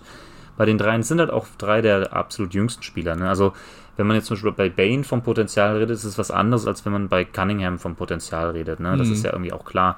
Und dann denke ich mir, ich versuche mir immer vorzustellen, was der Spieler in seiner, in seiner absoluten Prime, also wenn er bei 28, 29, 30 ist, äh, athletisch und äh, vom Basketball-IQ, von allem, was man so eben lernt im Laufe seiner Karriere, wenn sie dann auf dem absoluten Höhepunkt sind, können sie dann zum Beispiel ein Franchise-Player sein oder sollten sie vielleicht nur die zweite Option eines Teams sein? Ist natürlich viel Kaffeesatzleserei, ne? ist mir auch bewusst. Aber äh, ich finde, gerade bei Cunningham sieht man die Ansätze absolut. Äh, und auch ja, da gibt es überhaupt keine Frage. Ich gehe auch fest davon aus, nächste Saison ist, ist, wäre der hier in der Liste mindestens auf Platz 5. Ja, das. Wenn er nicht wieder verletzt Gehe ich auch von aus. Und ähm, in weil das, was er gezeigt hat von Tag 1, es wurde immer besser. Er ist der Teamleader, erster Anführer, alle schauen auf ihn. Er ist auch, das musste ich jetzt, das äh, wollte ich mir jetzt nicht nehmen lassen. Er ist bei der Assist Percentage im 99. Perzentil 28,2 Prozent. Bei der Assist to Usage Ratio im 94. Perzentil. Er ist der beste aller dieser jungen Spieler, besser als Luka Doncic in Wahnsinn, diesen beiden ja. Werten. Das, das, ist mir nicht mal bewusst gewesen, aber trotzdem ist es der Punkt, den ich auch ähm, ein bisschen machen wollte sollte. Und in Abstrichen ähm, finde ich, gehört auch, also jetzt nicht die Assist-to-Usage Percentage, aber vieles von dem, was wir eben gesagt haben, gehört auch, finde ich, fällt auch auf Scotty Barnes zu. Obwohl die ja, haben wir ausführlich diskutiert genau. im letzten, letzten Jahr auch oder am Ende de, dieser letzten Saison. Ähm, die Rollen sind extrem unterschiedlich. Die, die, Usage ist, könnte kaum weiter auseinandergehen, so ungefähr, bei, äh, bei, den, bei den beiden Spielern. Äh, und ich habe eben da auch bei beiden, übrigens der Two-Way-Aspekt spielt da auch eine Rolle. Also ich finde, beide haben auch, ähm, sind auch unter den Verteidigern weit vorne in dieser Liste. Äh, und ich finde, das sollte man auch nicht unterbewerten. Ähm, und ich habe Cunningham tatsächlich auf 6. Und ich habe und ich habe Scotty oh. Barnes auf 9. Da sammelst du natürlich Bonuspunkte hier bei mir jetzt. ähm, das ist ja interessant. Also da bin jetzt ich diesmal mehr auf die gezeigten Leistungen gegangen und du mehr auf die Abzahlen. Ja, also ich, gerade bei diesen ganz jungen Spielern, die jetzt erst ein Jahr hinter sich haben, finde ich, ist die, ist das Potenzial, ist es zwar noch unklarer irgendwie, aber da hat man auch mehr äh, Fantasie, dass es noch weiter nach oben gehen kann, weißt du? Jetzt verstehe ich auch deine Wertung von, äh, von Mobley viel besser, ne? Weil also da muss ich sagen, da finde ich in Sachen offensiver Focal Point, da hat also Kate Cunningham viel, viel mehr gezeigt und auch Barnes hat ja eine größere Rolle da gehabt, mhm. aber so, so ergibt das jetzt alles viel mehr. Ja, genau, das Sinn. sind nämlich die drei, Kate auf sechs, Mobley auf sieben und Scotty Barnes auf neun, sind die drei Spieler, die noch nicht All-Star waren, unter mhm. meinen Top 11. Und die anderen waren alles schon mal All-Stars. Ja, da bin ich hier halt mehr für die Oldtimer. Diesmal habe ich mich eingesetzt und schlägt mein Herz halt immer ja. für die Jugend. Ja, wo, wen hast du denn auf 18 und 17? Oder lass mich raten, dann hast du da auf 18 und 17. 18 weißt du schon? Hm, wen könntest du da haben? Hab ich schon gesagt. Der Andre Fox. Ähm, der Aaron Fox. Ja, fast. Also ich habe äh, auf 18 hatten wir ja schon besprochen, habe ich ja Desmond Bain und genau auf 19 genau. habe ich äh, die Aaron Fox. Ähm, das ist der mhm. letzte Spieler, hatte ich eben bei Maxi schon gesagt, ne? Der letzte Spieler, der noch in mein unterstes, in meine unterste Kategorie bester Spieler eines Non-Contenders mit reinfällt. Siehst du, das ist bei mir der vorletzte For Real mhm. noch. Ich glaube, da gehen unsere. Vor Pool, auf 14 ja, habe ich den. Okay, ein bisschen höher, aber ich glaube, da gehen unsere eigentlichen Meinungen. Du hast halt viele ganz junge Spieler kategorisch erstmal ein bisschen weiter hinten, was ich auch fair finde, weil eben genau. die Leistung berücksichtigt. Deswegen rutschen äh, bei mir äh, Leute mit sehr hohem Potenzial, die noch nicht so viel gezeigt haben, ein bisschen hoch. Deswegen rutscht Fox ein bisschen runter. Bei mir, wie gesagt, auf 19. Ja, also er ist so ein Spieler, äh, bei dem ich mir in, ähm, vorstellen kann, dass er so, wenn er einmal ein überragendes Jahr hat und die Kings einmal irgendwie, äh, ja, Platz 6, Platz 7 oder auch über das Play-In rein oder was auch immer, dass er einmal All-Star wird in seinem Leben und dann nie wieder. Und dann irgendwie so ein Supermax irgendwann in fünf Jahren unterschreibt und die Kings dann in acht Jahren oder in neun Jahren ja, Probleme haben, den loszuwerden und der massiv überbezahlt sein wird und mit seinen 320 Millionen, die er dann irgendwann verdienen wird in fünf Jahren oder was auch immer. Also so ein Spieler, bei dem ich ganz genau weiß, dass ich ihn nicht als Franchise-Spieler haben will, aber der irgendwann so nee, bezahlt werden unbedingt. wird wie einer. genau, aber das wären ja viele, die zweiten und dritten Stars sind. Ja, ist auch irgendwie okay, aber bei, bei, bei Fox ist mir so der Fall. Also ich finde, er ist schon ein wichtigerer und besserer Spieler als ein Sabonis zum Beispiel, gerade bei den Kings, klar. Aber ich weiß nicht, ob er noch viel Potenzial hat. Also ich finde, er ist auch so ein Ding, also er ist extrem solide. So ein quasi ein äh, ja, so, wo vielleicht RJ Barrett in zwei, drei Jahren ist.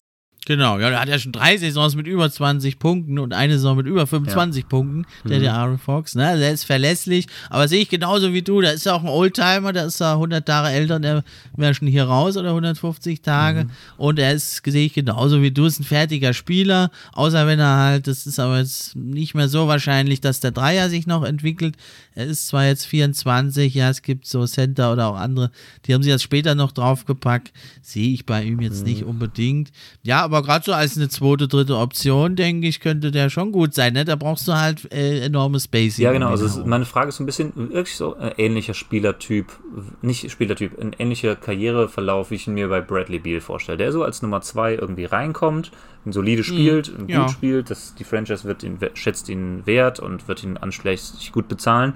Und die Frage ist halt so ein bisschen, entscheidet er sich irgendwann als ja, zweite oder dritte Option zu einem Contender zu gehen, weil ich glaube, als ähm, bei den Kings wird er keinen Contender aufbauen können. Äh, oder wird er den Weg des Geldes in Anführungsstrichen wählen und immer der beste Spieler oder einer der besten Spieler dieser Franchise sein, die aber nicht so viel reißt, wie das eben in Bradley Beal jetzt gemacht hat. Bin gespannt, aber ich, für meine Einordnung dieser Liste ändert das nicht viel. Also ob er jetzt bester Spieler eines Non-Contenders ist, wie das ein Bradley Beal aktuell zum Beispiel ist, oder halt ein, die zweite Option eines guten Teams, vielleicht sogar eines Top-Teams, aber dann halt mit deutlich weniger Usage und deutlich kleinerer Rolle. Nimmt jetzt für mich nicht so viel, weil er, wie gesagt, genau auf der Schwelle sitzt. Ne? Also ich habe ihn einen Platz unter Bane, mhm. der das jetzt schon gemacht hat die ganze Zeit und Fox ist halt der beste Spieler eines weniger guten Teams ja, da, da überlappen sich so ein bisschen die Kategorien bei mir. Genau, ja, da habe ich ihn halt da ein bisschen höher noch, weil, ja, wie du sagst, bei ihm weiß ich ganz genau, was ich kriege eigentlich und was ich nicht kriege. Ja, der ist so for real, ja, der hat jetzt nicht mehr die große Upside. Da habe ich ihn halt auf 14, 1 vor Pool, der hat dann noch mehr Upside, aber der hat es jetzt noch nicht so bewiesen. Der Fox hat schon mehr bewiesen, das ist das so mein Floor, das kriegt er von mir. Da könnt ihr drauf zählen, so und so viele Spiele mache ich, da mache ich so und so viele Punkte zu so und so viel Prozent und da bewege ich mich. Ne? Das war aber auch in seinen jetzt Punkt. fünf Jahren, glaube ich, ne? Ähm, noch kein Playoff-Spiel absolviert. Ne? Das heißt, wir wissen gar nicht, wie real er in dem Bereich wär, wäre, wenn er mal da spielen würde. Das wissen wir noch nicht. Ja, aber Sacramento Kings ja. Genau, ja, und dann an 16 habe ich halt den Barrett, das war für mich jetzt der letzte von denen, die, ja, wo ich noch nicht ganz sicher bin, äh, dass er for real ist, auf, auf nur diesem mhm. gewissen Niveau. Wen hast du denn also da noch jetzt? Als nächstes dann Bane haben wir schon und der zweite Spieler in meiner Kategorie, zweite ah, ja. Option, Jaron Jackson Jr. Oh, den hat er gar nicht den Cut gemacht bei mir. Das ist Ach, ja interessant. Krass, ja, also pass auf. wenn er, wenn er nicht diese, und er ist einer der vier Spieler, die ich schon angeteased hatte, mit der, mit der wirklich schlechten Availability. Er hatte schon äh, vorletztes Jahr komplett gefehlt, jetzt muss er wieder operiert werden in der Ja, Offseason. Wird auch wahrscheinlich den Saisonstart wieder ein bisschen verpassen, ne, soweit ich das mitbekommen habe. Ähm, ich finde, er hat halt von den Anlagen her mit das absolut, also so ein, ja, Evan Mobley-Type-Spieler, also super switchable, super extrem guter Defender, ein Two-Way-Spieler, hat, hat im Vergleich zu Mobley den Dreier, der wirklich absolut for real ist. Den hat er jetzt über mehrere Jahre gezeigt. Also da muss ich mal einhaken. Jaron Jackson, den hat er für mich nur auf dem Papier. Der wurde immer geteasert als Dreierschütze. Da hat er letzte Saison 28 Prozent, jetzt 31 Prozent. Was ist das? Ist doch, das ist für mich kein Also Dreierschütze. er hat letztes Jahr, Moment, da muss ich nochmal eben nachschauen. Also in dem Jahr, wo er, gut, da hat er elf Spiele gemacht, ne? In dem, Man, er wird immer so gesehen, aber er ist es für mich überhaupt nicht. Das ist es ja. Ein guter Defender und ein Hustle-Player ist er, aber er ist eigentlich ständig verletzt und also offensiv, er hat naja. in seinen ersten 113 Spielen hat er ähm, knapp 37 Prozent geworfen, wenn ich das mal so überschlagen kann. Ja, aber 38, seitdem, guck mal, Seitdem hat seitdem. er auch, gut, in der Saison 2021 hat er vier Spiele gemacht, die dürfen wir nicht Waren berücksichtigen. nur ein paar Spiele. Und ja. jetzt äh, in der abgelaufenen Saison ist ja einerseits seine Rolle ein bisschen anders gewesen, weil Ja Morant halt so abgegangen ist. Das heißt, er ist nicht die Nummer 1 Option. Ähm, dann hat er weniger Attempts genommen als pro 100 Possessions als noch in dem Jahr, wo er fast gar nicht gespielt hat. Und auch in dem Jahr davor. Das heißt, er hat bei dem viel höheren Volumen hat er fast 40% geschossen. Und bei kleinerem Volumen hat er jetzt wirklich, ja, tatsächlich nur 32%. Ja, es waren sehr viele offene Würfe. Das ist für mich erschreckend, wenn du plötzlich nur noch 32 Prozent deiner offenen Würfe triffst. Das war für mich auch ein Grund, neben den Verletzungen, warum ich ihn gar nicht Ja, drin habe. Also- Den habe ich auf 27. er ist nicht so ein Spieler, er ist keine erste Option-Typ. Absolut nicht, ne? Also er kann nicht irgendwie Offense entstehen lassen. So, er kann äh, ja so ein Spot-Up. Äh, ich finde schon, dass, also wenn man sich jetzt mal unter die, die Dreierquote ähm, und die Frequency anguckt, finde ich, dürfte er trotzdem unter den Shooting Bigs, und er ist für mich ein Big auf jeden Fall. Also er spielt auch Power Forward, aber er ist halt für mich eigentlich ein klarer Center, so wie es Mobley auch sein sollte. Und ich finde, dass er unter den Shooting Bigs schon sehr weit oben ist. So, jetzt vielleicht dieses Jahr, die Pro- Prozente zeigen das nicht so, das ist richtig. Ähm, aber ich finde, allein die Tatsache, dass das viele so wahrnehmen, zeigt für mich, dass es auch die, die Spiele auf dem Feld so sehen. Und er nimmt ja auch wirklich viele Würfe. Manchmal tr äh, trifft er sie nicht so gut, das ist richtig. Vielleicht sollte man sogar sagen, wenn man so schlecht trifft, sollte man gar nicht so viele nehmen. Das kann man auch, kann man auch durchaus vertreten, die Meinung. Aber ich finde, dass die, er ist einer der ganz wenigen wirklich echten, also mh, ich habe lieber ihn als Shooting Big draußen an der Dreierlinie als ein äh, Brook Lopez oder so. Und ähm, Aber dem war es ja wirklich ein Ausreißer dann, die Splash Mountain Saison. ja, also da muss ich sagen, vielleicht bin ich ein bisschen bevoreingenommen, aber wenn du irgendwie von Jared, äh, Ja Morant reißt da die Defense auf und du triffst da nur 32 Prozent, das, das ist für mich, also da muss, muss ich die nächste Saison nochmal abwarten, dann können wir es gibt zu, dass überdenken. er jetzt äh, deine Karriere ist ziemlich verletzungsgeplagt gewesen und ähm, vielleicht äh, sehe ich ein bisschen zu hoch aktuell. Das könnte durchaus sein. Ich denke aber auch zum Beispiel, er hat auch offensiv, dadurch, dass er eben hinter der Dreierlinie stehen kann und man ihn dann nicht stehen lassen kann, hat, liefert er halt einen Aspekt für, für Ja Morants Spiel.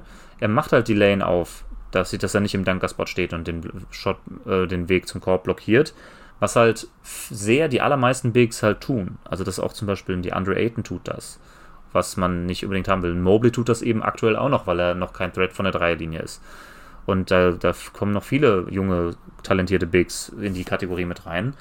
Und Schengen natürlich so, der jetzt noch gar nicht dabei ist, aber so, die, und ich finde, der ist der Einzige, der so aus meiner Sicht real, dessen Wurf und sein Dreier real sind und den man da respektieren Aber wo muss. siehst du seine Ceiling? Ich sehe seine Ceiling als ein Roleplayer. Boah, finde ich schwierig. Wenn ich da sehe, dass er äh, Auge, auf Augenhöhe mit Kate Cunningham ist, äh, designierter Franchise-Player oder Scotty Barnes, da, da finde ich, passt halt Jared Jackson überhaupt nicht rein. Ich habe. Jaron Jackson Jr. auf 17 und äh, Cunningham auf 6. Also schon weit auseinander, ne? Also ich, ja, ich gehe jetzt so, ja, von okay. meiner Liste. Also- aus, ja. Ich sag mal so, Ja, gut, da sind wir anderer Meinung. Sei es drum, äh, lass mich, warten wir es ab. Also in Playoffs war es ja dann ein bisschen besser, die Dreierquote, hast, hast du schon recht. Vielleicht habe ich ihn dann ein bisschen zu streng äh, abgestraft. Weiß nicht. Ist, man darf ihn ja auch nicht nur auf sein Shooting äh, reduzieren. Ne? Er ist ja auch ein überragender Defender. Vielleicht auch da wieder einer der drei, vier, fünf besten Verteidiger in dieser Liste. Da und, bin ich mit dabei. Auch das bei einem Big Man schon wichtig ist. So, ne? Also wichtiger als bei einem, bei einem kleinen Guard oder so. Und da finde ich, muss man das auch würdigen, wenn er wirklich gute Defense spielt. Aber ich kann auch verstehen, wenn man ihn ein bisschen skeptischer sieht. Ich bin einfach auch ein Fan, sage ich mal ganz offen. Das ist einer der Spieler, den ich einfach gerne mag. ja, schauen wir mal. Die Zukunft wird es zeigen. Ja, dann habe ich bei mir ist dann die nächste Kategorie 15 bis 11 geht's. Da, das hatte ich ja im Prinzip schon gesagt, for real, da habe ich ihn genannt. Mehr oder weniger gelungen. Kann man sehen, wie man will. Ja, 15 hatte ich den Jordan Poole, den hatten wir ja schon. Und auf 14 habe ich den, den Aaron Fox. Wen hast du ich auf den habe Plätzen? eins über Jalen Jackson Jr. habe ich, hatte ich, hattest du schon mal im Event, Michael Porter Jr. Und das ist ah, jetzt ja, auch so ein Case, mhm. ähm, ähnlich wie bei Jackson, Jackson Jr. Ein bisschen die Availability ist nicht da. Das heißt, du kannst dich nicht wirklich ja. auf ihn verlassen. Ähm, er hat auch den, der hat jetzt den, den, die, die Max Extension bekommen, die ich sehr kritisch sehe, muss ich gerade. Nicht nur, weil er so viel verletzt ist und äh, auch sein seine, seine Bezahlung pro Spiel sozusagen jetzt absurd hoch sein wird, wie viele Spiele er verfassen wird.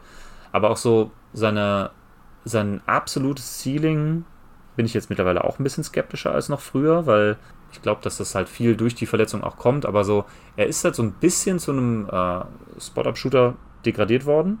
Ähm, neben so Playmaking-Genie wie Jokic und einem äh, Ballhandling-dominanten Guard wie äh, Jamal Murray ist das irgendwie auch so, dass er, er kommt nicht so richtig äh, zum Korb. Das heißt, er, der ist nicht so einer, der mit dem Ball in der Hand ähm, viel entstehen lassen kann. Mhm. Er wird mehr Offball eingesetzt, was er halt überragend gut macht. Also er hat auch in seiner letzten vollen Saison ja auch mit den, den höchste Dreierquote der ganzen Liga gehabt. Ähm, aber das waren halt vieles nicht selbst kreierte Würfe. Und deswegen ist er für mich auf gar keinen Fall eine erste Option eines Top-Teams. Auf gar keinen Fall. Aber ich könnte ich könnt mir vorstellen, dass er halt eine sehr, sehr gute zweite Option mal sein kann. Die ist er jetzt noch nicht. Jetzt ist er eine ganz gute dritte Option. Mhm. Und was er halt noch hat, also er hat eine irre Athletik, er, der ist ein Rebound stark, was die ganz wenige nur sind, also so ein extrem guter Rebounder einfach, was man nicht oft sieht heutzutage, finde ich, bei, bei jungen äh, Forwards. Und ähm, ja, Playmaking ist nicht da, Defense ist gar nicht da, also äh, die Defense ist auch zum Haare raufen bei ihm.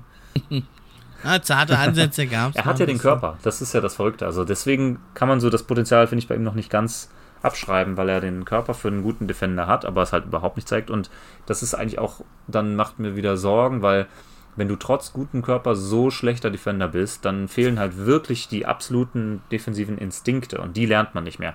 Den Körper kann man sich ein bisschen antrainieren, aber die Instinkte muss man eigentlich ein bisschen haben. Ja, so, und die hat er halt scheinbar überhaupt nicht. Vielleicht kann man ihn ein bisschen runternehmen. Ich habe ihn jetzt ähm, mal wohlwollend äh, ja, auf 16. Ja, also ich habe gar nicht drin, einfach die Verletzung, der Rücken, der war in der Highschool am Rücken verletzt, der war im College am Rücken verletzt, jetzt ist er hier ein Jahr ausgefallen. Deswegen ist er für mich ganz raus von Leistung und so. Da, da hätte er sicher die, die Top 20 auch geschafft oder 25, aber da ist er für mich erstmal raus, muss er völlig neu anfangen, hier mich zu überzeugen. Ja, und dann 15, 14. 14 hatte ich Halliburton, habe ich schon genannt.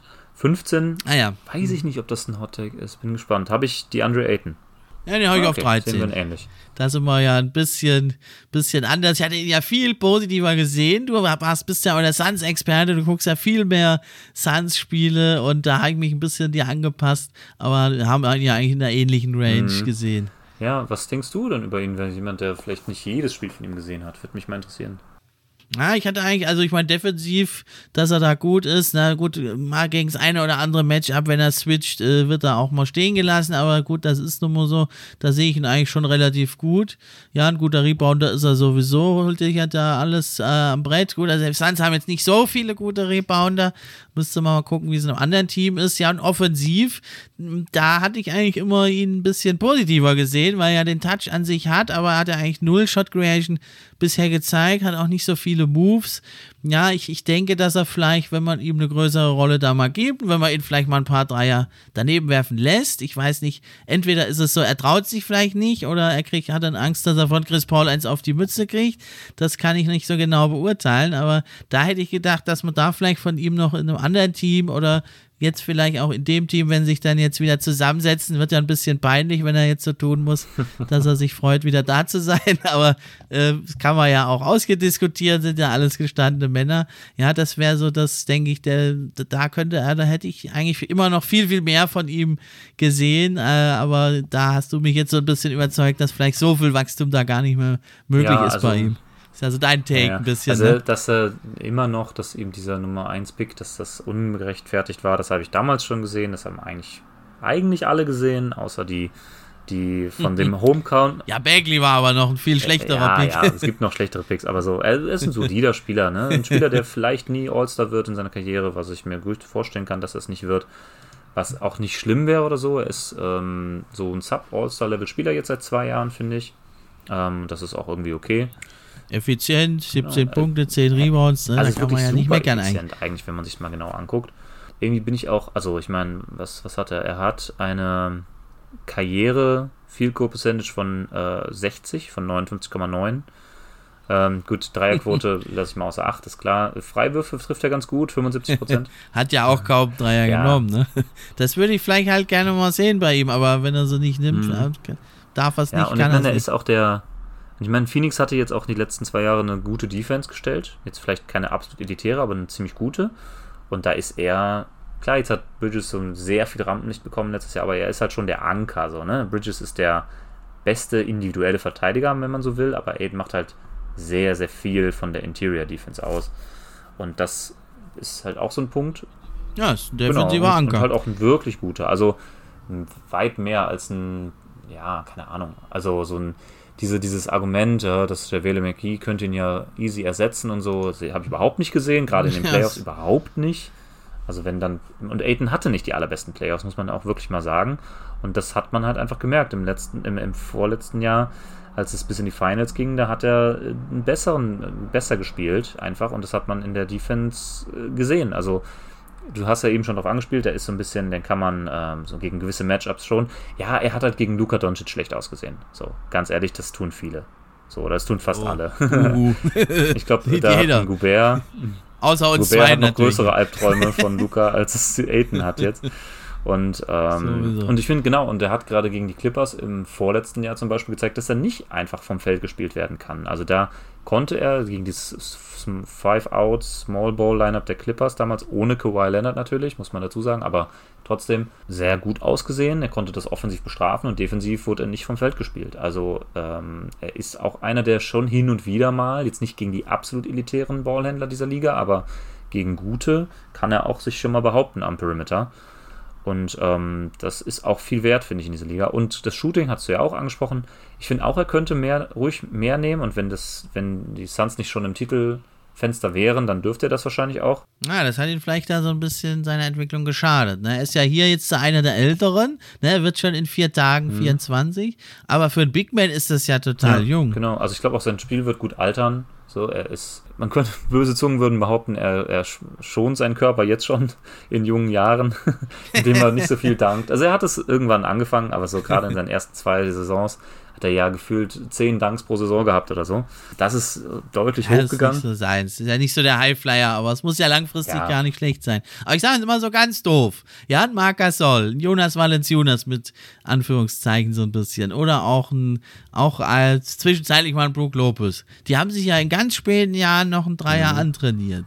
Wie kann das Aiden Sagen wir jetzt ganz doof, dann kann das der Ding das ist, doch ich auch. Sogar, er können, kann es teilweise jetzt schon, er darf es halt wirklich in diesem Phoenix-System nicht zeigen, weil er hat es am College ja schon gezeigt. Das ist ja das Verrückte. Am College war ja ein Ja, irrer, das wäre ja total unverständlich. Die führen ja. doch ganz oft hoch, da kannst du sagen, jetzt gehst du nochmal auf die Platte, jetzt nimmst du ja. mal ein paar Dreier. Ja, also ich mir so, er nimmt, er nimmt ja dann so, gerade in der zweiten Saisonhälfte letztes Jahr so, er hat, er nimmt einen pro Spiel. Wenn der reingeht, darf er einen zweiten nehmen. Wenn der nicht reingeht, nimmt er keinen mehr. So, er, wirklich, wirklich, immer, du kannst die Uhr nachstellen. So, das ist, äh, der darf wirklich, er hat jedes Spiel, wo er mehr als einen Dreier genommen hat, ist der erste halt reingegangen. Das ist wirklich so, als wäre das so eine Grundregel, die er so eingetrichtert bekommen hat. Du darfst nicht zwei verwerfen, weil wenn du einen verwirfst, dann wirfst du keinen zweiten mehr. Also dann nimmst du keinen zweiten mehr. So, und das finde ich ein bisschen schwierig, weil er oft auch zu sehr alleingelassen ja. wird und dadurch fehlt so ein bisschen die. Er, er, hat halt seine Gravity geht verloren, die er vielleicht mal hatte als, als äh, Outside-Shooter. Geht halt verloren, dadurch, dass er so wenige nur nimmt.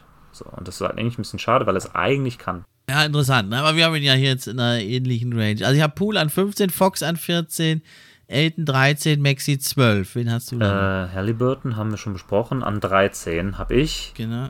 Shay Gilgis ah. Alexander. Ah, ja, den habe ich an 9, den ah, habe ich ein bisschen okay. höher. Den habe ich sogar in der Kategorie dann bei mir äh, vielleicht sogar möglicher Franchise-Spieler. Das ist jetzt ein bisschen Reach von mir. Also kann man schon argumentieren, finde ich. Hm, er hat ja schon den Max-Contract bekommen. Er hat auch, ähm, er hat als zweite Option neben Chris Paul gezeigt, dass er es kann. Er hat es danach als erste Option gezeigt. Ich finde, er hat das sehr, sehr gut gemacht. Und er kann halt wenig dafür, dass die äh, Thunder so hart am, naja, tanken oder so wenig Talent aktuell im Kader hatten, die letzten zwei Jahre, dass er als halt alleiniger Unterhalter da agieren musste. Und ich finde, er hat das den Umständen, den Umständen entsprechend sogar extrem gut gemacht. Und das muss man halt so ein bisschen ausblenden und ihm hängt halt dieses Narrativ. Und ich, ich wie gesagt, ich habe ja schon mal gesagt, ich hasse das. Ähm, good Stats on a Bad Team Image. Ne, das hatte Trey Young, das hatte Devin Booker und die haben alle das Gegenteil bewiesen. Und ich glaube, er beweist das uns auch noch. Er wird bestimmt mal All-Star, glaube ich. Der ist auch einer in dieser Kategorie zweite Option eines guten Teams. Und ich finde, ich meine, wirklich gute Teams haben ja immer zwei All-Stars im Team. Eigentlich. Ähm, und genau da sehe ich ihn eigentlich. Und deswegen ist er so mit mittlere bis obere Range in dieser Kategorie bei mir. Ja, mir gefällt bei ihm halt noch gut, dass er doch groß ist, auch eigentlich durchaus ein guter Defender mhm. sein kann. Und ähm, ja, dieses Good Stats, Bad Team, das, das finde ich immer, das muss man ein bisschen immer auf den Einzelfall gucken, weil gerade bei den Thunder, da sind ja oft Spieler da, die kennt man überhaupt nicht und die Gegenspieler sagen, da läuft da irgendein so Typ rum, mir doch egal. Ich denke jetzt hier mit den Shea Gilgis, ja, und deswegen denke ich, das ist manchmal vielleicht sogar fast schwerer in einem schlechten Team, äh, da wo du keine Anspielstationen hast, die Defense fokussiert sich auf dich da mhm. abzuliefern.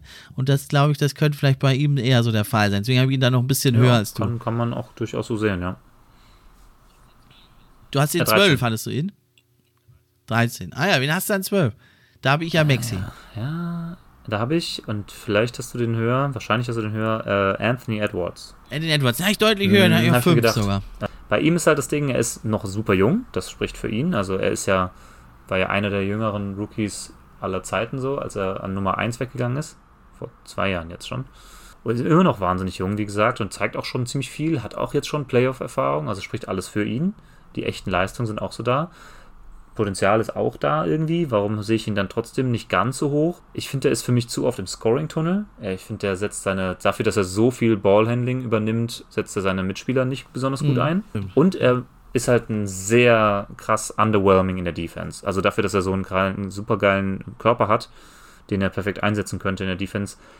Äh, er powert sich halt offensiv total aus und guckt voll auf seine Stats, was, sich, was ja auch okay ist in einem gewissen Alter so, aber wenn man jetzt als Minnesota denkt, okay, wir haben jetzt die erste Playoff-Runde mal gehabt, jetzt haben wir uns nochmal verstärkt und jetzt wollen wir halt Sprung von ihm sehen, so. Und ich finde, jetzt muss er das beweisen. In dieser Saison muss er zeigen, dass er auch mal ein bisschen Playmaking kann, dass er sich auch ein bisschen zurücknehmen kann. Und ich weiß halt nicht, ob er das kann. Wenn er das jetzt nicht kann, dann finde ich, habe ich ihn richtig eingeschätzt, weil ich bin da ein bisschen skeptisch. Wenn er es kann, dann ist er eher da, wo du ihn siehst, ne? Ja, mich haben jetzt einfach die Playoffs auch überzeugt. 25 Punkte musste da erstmal abrocken, auch und mega effizient, muss man auch mal gucken. Ne? 40% Dreier bei 9,5 ja, Versuchen in Playoffs. Ja, jetzt nur sechs Spiele, aber äh, es war jetzt nicht so, dass sie ihn da blank äh, gelassen haben. Also, das fand ich spektakulär. Und ja, also Defense Playmaking, da bin ich ganz bei dir, aber ich muss dann sagen, ab wenn die Offense irgendwie und dann noch die, die Upside in der Offense so absurd hoch ist wie bei dem Typen, ja, dann, äh, dann ist man das irgendwo, dann spielt es auch keine Rolle mehr. Ja? Dann bist du irgendwo dann auch in so einer Trey Young-Kategorie, wo du sagst, ja gut, komm, dann steht er halt nur rum, ja, also weil er halt offensiv alles macht. Und da muss ich sagen, wäre ich es fast ein bisschen umgekehrt, da würde ich mir eigentlich wünschen, dass der vielleicht mal noch ein bisschen mehr macht. Dem würde ich einfach einen Ball geben, sag, greif du mal an, ja, für den brauchst du gar kein Pick and Roll. Musstest du laufen in Playoffs, der hat einfach so seine Punkte mhm. kreiert. Ja, also das wäre für mich der Ansatz, dass du sagst, das ist jetzt eigentlich unser Playmaker und der greift einen Korb an und legt dann ab auf die ganzen Scharfschützen, wie sie alle heißen da, Anthony Towns, Rudi Gobert, ja, kleiner Scherz, ja, aber das, das, da würde ich mir viel mehr noch von ihm wünschen. Und defensiv, ja, da, das ist ja bei jungen Spielern, die halt, wo es um Scoring geht, oft halt so, so ein Afterthought. Kate Cunningham hat jetzt, äh, müssen wir jetzt nicht drum herum reden, auch noch nicht groß brilliert in der Defense, dass ja das besser kann ist aber unbestritten eigentlich und das, da würde ich in die Kerbe vielleicht so ein bisschen auch bei Edwards hauen, aber ja, das will ich dann auch von ihm sehen. Ne? Aber das denke ich, das werden wir auch Bin sehen. Bin gespannt, weil ich, im Moment ist ja so, dass das Playmaking primär immer noch Dilo übernimmt und er halt das Scoring. Und ich finde es halt ein bisschen äh, interessant. Letztes Jahr die Dynamik bei den Timberwolves finde ich sowieso mega interessant. Und jetzt, wenn auch noch Gobert dabei ist. Ja, jetzt irre, noch ne? mit Gobert. Aber ja. so, weil er eigentlich, ich finde, äh, also wie letztes Jahr auf jeden Fall noch. Und man könnte jetzt langsam argumentieren, also Towns Playoffs waren sehr enttäuschend, auf jeden Fall. Und er hat halt so ein bisschen seine Limitationen aufgezeigt bekommen. Und vor diesen Playoffs habe ich ihn noch als klar besseren Spieler als Edwards gesehen. Und auch ein Spieler, der viel mehr Touches verdient hätte. Ich finde nämlich, dass dann Edwards in der Regular Season vor allem, in den Playoffs dann weniger, dass er auch, finde ich, schon fast zu viel macht. Finde ich, dafür, dass er einen, äh, besseren Spieler in seinen Reihen hat, der halt Towns und halt ein Big ist. Und ich finde, dass er, deswegen kommt so diese, mein Eindruck von ihm, dass er so im Scoring-Tunnel ist und so ein bisschen nur auf sein, also nicht nur, aber so auf seine Stats guckt und weniger den Teamerfolg im Blick hat. Ist aber nur ein Eindruck, das kann man natürlich von außen nicht so richtig beurteilen. Und ich würde es halt super gerne sehen, dass sie ähm, Dilo mal woanders hin verschiffen und er dann wirklich der absolut primäre Ballhändler, der halt auch für andere mit kreieren muss, ähm, sein wird. Und dann bin ich gespannt, ob er das kann. Weil wenn er das wirklich kann, dann habe ich ihm das einfach nicht zugetraut und dann gehört er wirklich da, wo du ihn hast, auf 5 oder so. Und ich glaube halt, dass er auch die Vision und die Passing Skills weniger stark hat. Aber das ist halt auch so, basiere ich auf dem, was ich bisher gesehen habe. Scoring ganz ohne Frage einer der besten. Und er kann auch den Bad Boy geben, wie wir bei Hustle gesehen haben, da beim Netflix. Hab ich immer noch nicht geguckt, ey. Das war für mich jetzt auch nochmal ein ganz wichtiger Punkt. Ja, ich habe dann noch jetzt einen hier, das ist der Oldtimer, glaube ich, auf der Liste, den habe ich auf 11. Und das ist Brandon Ingram. Ja, der ist da schon in 40 Tagen, ist, wäre der hier schon raus. Mhm. Der hat es also gerade so geschafft noch. Ja, und der, das ist natürlich auch einer, ist auch nicht gerade bekannt für Defense. Ja, aber offensiv, ja, hat er halt schon so viel gezeigt. Er hat schon drei Saisons über 20 Punkte. Und ja, das oft in Teams, die nicht also wirklich auf ihn zugeschnitten sind. Ne? Das ist schon so ein High-Volume-Scorer, nicht der effizienteste. Ja, aber ich finde, da hat er schon noch so ein bisschen Allrounder-Qualitäten. Ja, jetzt nicht defensiv, aber Rebounds gibt er dir auch so 5, 6. Assists gibt er dir auch relativ viele, eigentlich mhm. 5,6. Also finde ich ein bisschen als er underrated als Passer. Ja, also ich finde, ja, ist, ich würde ihn jetzt nicht als Allround-Spieler bezeichnen, aber schon einer, der doch einige Fähigkeiten ja, mitbringt. Genau, also ist so ähnlich wie Edwards, finde ich, im Sinne von, er kann, ist nicht ganz der Shooter, wie Edwards es ist, aber dafür ist er ein deutlich besserer Playmaker für mich, für meine Verhältnisse. Ding ist, seit, ja, weil man sich eben auf Zion nicht verlassen kann, hat er eben die erste Option gemimt, sag ich mal, in diesem Team. Auch mit seitdem CJ McCollum als, kam als klare Nummer 2 dazu, also ähm, finde ich zumindest, dass das eindeutig war. Und er hat es halt abgeliefert, so ne, als Nummer 1 in den Playoffs, wo Zion nicht dabei war. Und das hat ihn jetzt für mich so ein bisschen über. Also Edwards hat auch gute Playoffs gespielt, keine Frage, ne? Aber Ingram macht das schon ein bisschen länger auf dem Niveau. Äh, achso, ja, ich habe ihn auf 8. Aber ich muss dazu sagen, dass ah, die Plätze okay, 8 bis 12 wirklich super eng beieinander sind bei mir. Also da, die könnte man auch frei durchrotieren aus meiner Sicht. Scotty Barnes hatte ich ja schon gesagt, auf 9 und Edwards ja auf 12, genau. Brandon Ingram ist der letzte Spieler, der für mich noch als zweite Option eines Top-Teams gilt. Und halt gerade so den Cut als, ja, Franchise-Player in Anführungsstrichen nicht geschafft hat. Ah ja. Ja, bei mir ist die nächste Kategorie 6 bis 10. Die habe ich, ja, so Franchise-Player Punkt, Punkt, Punkt, vielleicht, mhm. wahrscheinlich. so ein bisschen betitelt. Da hatte ich ja Shay Gilgis auf 9, mhm. hatte ich mhm. ja schon gesagt. Da habe ich jetzt noch einen auf 10, den hast du ein Stück weiter da hinten. Das ist Darius Garland, den habe ich tatsächlich da drin. Ist eigentlich kein so ein Spieler, von dem ich äh, grundsätzlich ein Fan bin, weil er recht klein ist und kaum mhm. Defense spielt. Aber der hat für mich einfach offensiv so einen absurden Sprung gemacht. Der kann also ein Spiel, also hat viele Spiele, die ich von ihm gesehen habe, einfach absolut kontrolliert mit seiner Pace, mit seinem Ballhandling, mit den Lücken, die er da reißt. Und da sehe ich ihn auch als, entscheidenden, als das entscheidende Piece vom Erfolg der Cavaliers. Du hast ja da eher Mobley als den ja, Hauptverdächtigen. Wo ja, hattest du noch mal Garland? Tatsächlich. Also fast genauso. Ah, doch, auf 11. Dann sind wir doch mhm. relativ dicht beieinander. Genau, also in dieser Range, so, ne? Gerade. Interessant. Ich bin mir noch nicht sicher, ob er die erste Option, ich könnte die, äh, diese Kategorie genauso auch genannt haben wie du. Also sehr, sehr guten zweiten Option eines Top-Teams, äh, vielleicht sogar Franchise-Player, aber dann vielleicht eher weniger eines Championship-Teams. Ne? Und ähm, ja, er hat mich auch voll überzeugt letztes Jahr, also erste All-Star-Saison. Ähm, ja, bei mir fangen jetzt auch die All-Stars an auf 11. Ja, und, und sein offensiver, sein offensives Ceiling ist der Wahnsinn. Äh, und seine Defense ist nicht so der Wahnsinn. Da geht es ja vielen jungen, äh, kleinen Guards so. Das ist eben auch, dann sind das eben körperliche Attribute, die, für die du nicht viel kannst. Die wenigsten, wie jetzt ein Steph Curry, können dann doch trotzdem ein guten, impactvoller äh, Verteidiger werden.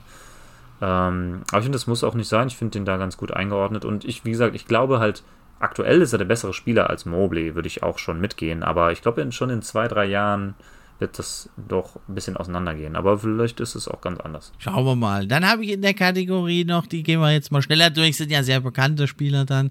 Äh, da habe ich jetzt an 8 habe ich Lamello Ball, an 7 Bam Adebayo und an 6 habe ich trotz allem wirklich Zion Williams. Man sieht, du, ich habe die Liste gestern gemacht und du hast sie schon ein bisschen früher gemacht, weil Bam ist seit zwei Tagen schon 25. Der darf eigentlich gar nicht mehr rein. Ah. ich, ich, hatte ihn auch schon. Einen Song ja. äh, kann ich mir mal gönnen. ja, ich habe sie schon vor ein paar Tagen gemacht. Nicht mehr gecheckt. Schande Nein, über gut. mich. Ich hatte ihn auch schon drin und dann äh, habe ich es nochmal nachgeguckt und äh, ja, ist er knapp rausgeflogen. Mhm. Aber ich hätte ihn ziemlich genau auch in dieser Range gehabt. Ich habe ihn ähm, Lamello Ball auch genau Lamello Ball auch genau einen Platz über Garland.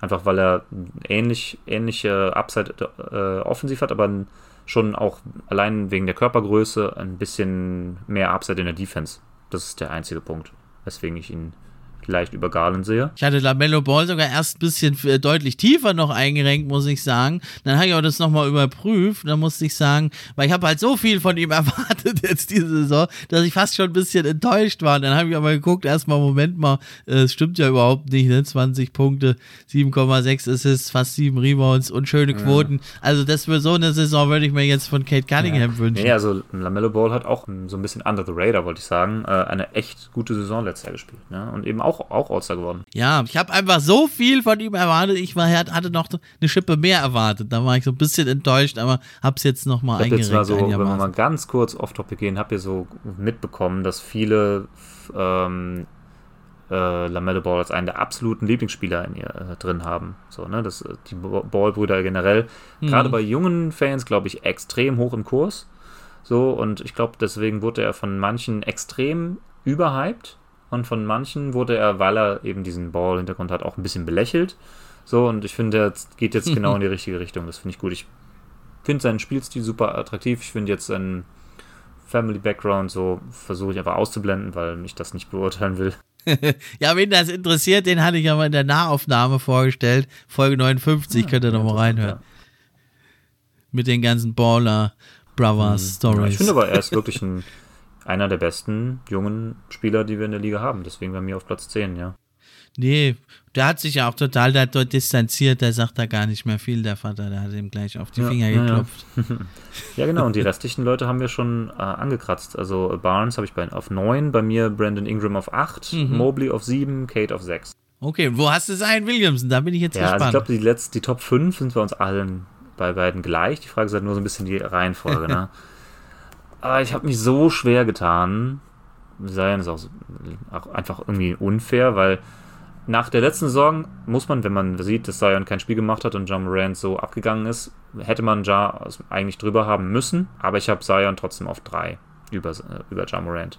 Oha, krass, ja, okay. Also du hoffst, er kommt gesund zurück und ja, hat jetzt in der letzten Episode schon gesagt, da ist das so schwer einzuschätzen, da gibt es drei Fotos von ihm, wo er ins selbe Restaurant kommt. Von links sieht es voll fett aus, von vorne normal, von rechts sieht er eher dünn aus. Also ist ein Phänomen, ja, der Typ dieses, einfach. Ja. Aber klar, wenn er, wenn er spielt, 27 Punkte mit unglaublichen Werten da, also effizient, äh, jenseits von Gut und Böse. Und ja, aber ich finde eigentlich, ich bin halt auch recht positiv, dass er sich vielleicht nicht mehr so viel verletzt, weil also er ist ja bekannt für seine Dunkings, aber er macht eigentlich gar nicht so viele jetzt in der NBA. Hat seinen Spieler schon ein bisschen angepasst. Also, aber du bist so noch einen Tacken äh, mhm. positiver sogar. Ne? Also ich habe ihn jetzt noch hier in dieser Kategorie vielleicht. Ne, dann habe ich quasi so eine Mini-Kategorie. Ich habe nochmal unterteilt, Platz 4 und 5. Da habe ich so, ja, sicherer, fast sicherer Franchise-Player. Da habe ich Edwards ja auf 5, hatte ich ja schon gesagt, und Trey Young habe ich auf 4. Und dann habe ich nochmal oben drüber so eine Kategorie, die haben schon, die schon fast Legendenstatus jetzt Ja, haben. also Trey Young habe ich auch auf 4, kann ich ja schon mal sagen. Ähm, ja. Einen Platz hinter Zion. Es ist halt kaum ein Spieler, der schon mehr geleistet hat als er. Aber ähm, ich glaube halt auch, dass man jetzt weiß, wer er ist und er wird auch keinen Sprung mehr machen. Also vielleicht noch ein bisschen, aber ich glaube. Ja, Offball ja. vielleicht jetzt mit, ne, mit DeJounte Murray, dann wenn sie den DeJounte Backcourt formen, da erhoffe ich mir doch noch was ein bisschen, von Trey. Ob er ähm, sein Shooting auch Offball so implementieren kann, weil er ja gerade so viele, viele, also der hat ja so einen krassen, ähm, eine krasse Gravity, weil er eben in der Lage ist, sich äh, durch das, seine Dribbling-Moves und äh, seinen Stepbacks so weiter und so fort und seine einfach super tiefen Dreier, mit denen er einfach nicht rechnet, kriegt er halt super viele Würfe los und trifft die auch gut. Und das, daher kommt diese Gravity zustande. Und wenn er halt das Offball machen muss, dann kann er sich den Platz halt, muss er sich den Platz durch die Bewegung verschaffen und nicht durch das Dribbling. Und da bin ich mal gespannt, ob er das ähnlich gut zeigen kann, auch weil er so klein ist. Also er ist ja auch defensiv auch wahrscheinlich der ja, beste, immer noch der stimmt. schlechteste Verteidiger dieser Liste, vielleicht mit Tyler Hero zusammen. ja, wobei man in, in, dem guten Rand der Hawks, da konnte man ihn ja ganz gut verstecken, mm. aber ja, ist die Frage zum einen, hast du die Mitspieler, wo du ihn so verstecken kannst und ja, was macht der Gegner, wenn das jetzt so ein raffiniertes Team ist wie die Warriors oder andere auch, die so viele Optionen haben, dann können sie ihn natürlich dann doch genau, bloßstellen. Ne? äh, ich finde, viel erschreckender fand ich eigentlich, also die Frage ist jetzt ein bisschen, welcher Playoff-Run sagt mehr über seine echten Leistungen aus? Der vor zwei Jahren, der wo in die Conference Finals mhm. gegangen sind, oder halt der letztes Jahr, wo er halt komplett aus dem Spiel genommen wurde. Ne? Das dachte ich gar nicht, dass das möglich ist, dass man Trey Young offensiv kalt stellen kann. Ja. Defensiv spielt, macht er keinen Faktor. Eigentlich ne? so ein abgezockter, bissiger, giftiger mhm. Typ. Und das, ne? ich finde, das zeigt halt auch nochmal, dass Perimeter Defense in dieser Liga aktuell noch ein bisschen. Also, ich glaube, dass so diese Stats-Guys äh, so die in der Bubble so rumlaufen. Jetzt nicht die, die aktiv in der Liga spielen, sondern eher so die Beobachterrollen einnehmen, so wie wir beide, könnte man sagen. Da gibt es eine Gruppe, die zum Beispiel so ähm, Perimeter Defense total abwertet und sagt, ja, äh, du kannst zum Beispiel äh, die, die Wurfqualität eines Dreiers gar nicht besonders beeinflussen, sondern du kannst nur beeinflussen, wie, wie viele Dreier genommen werden und so.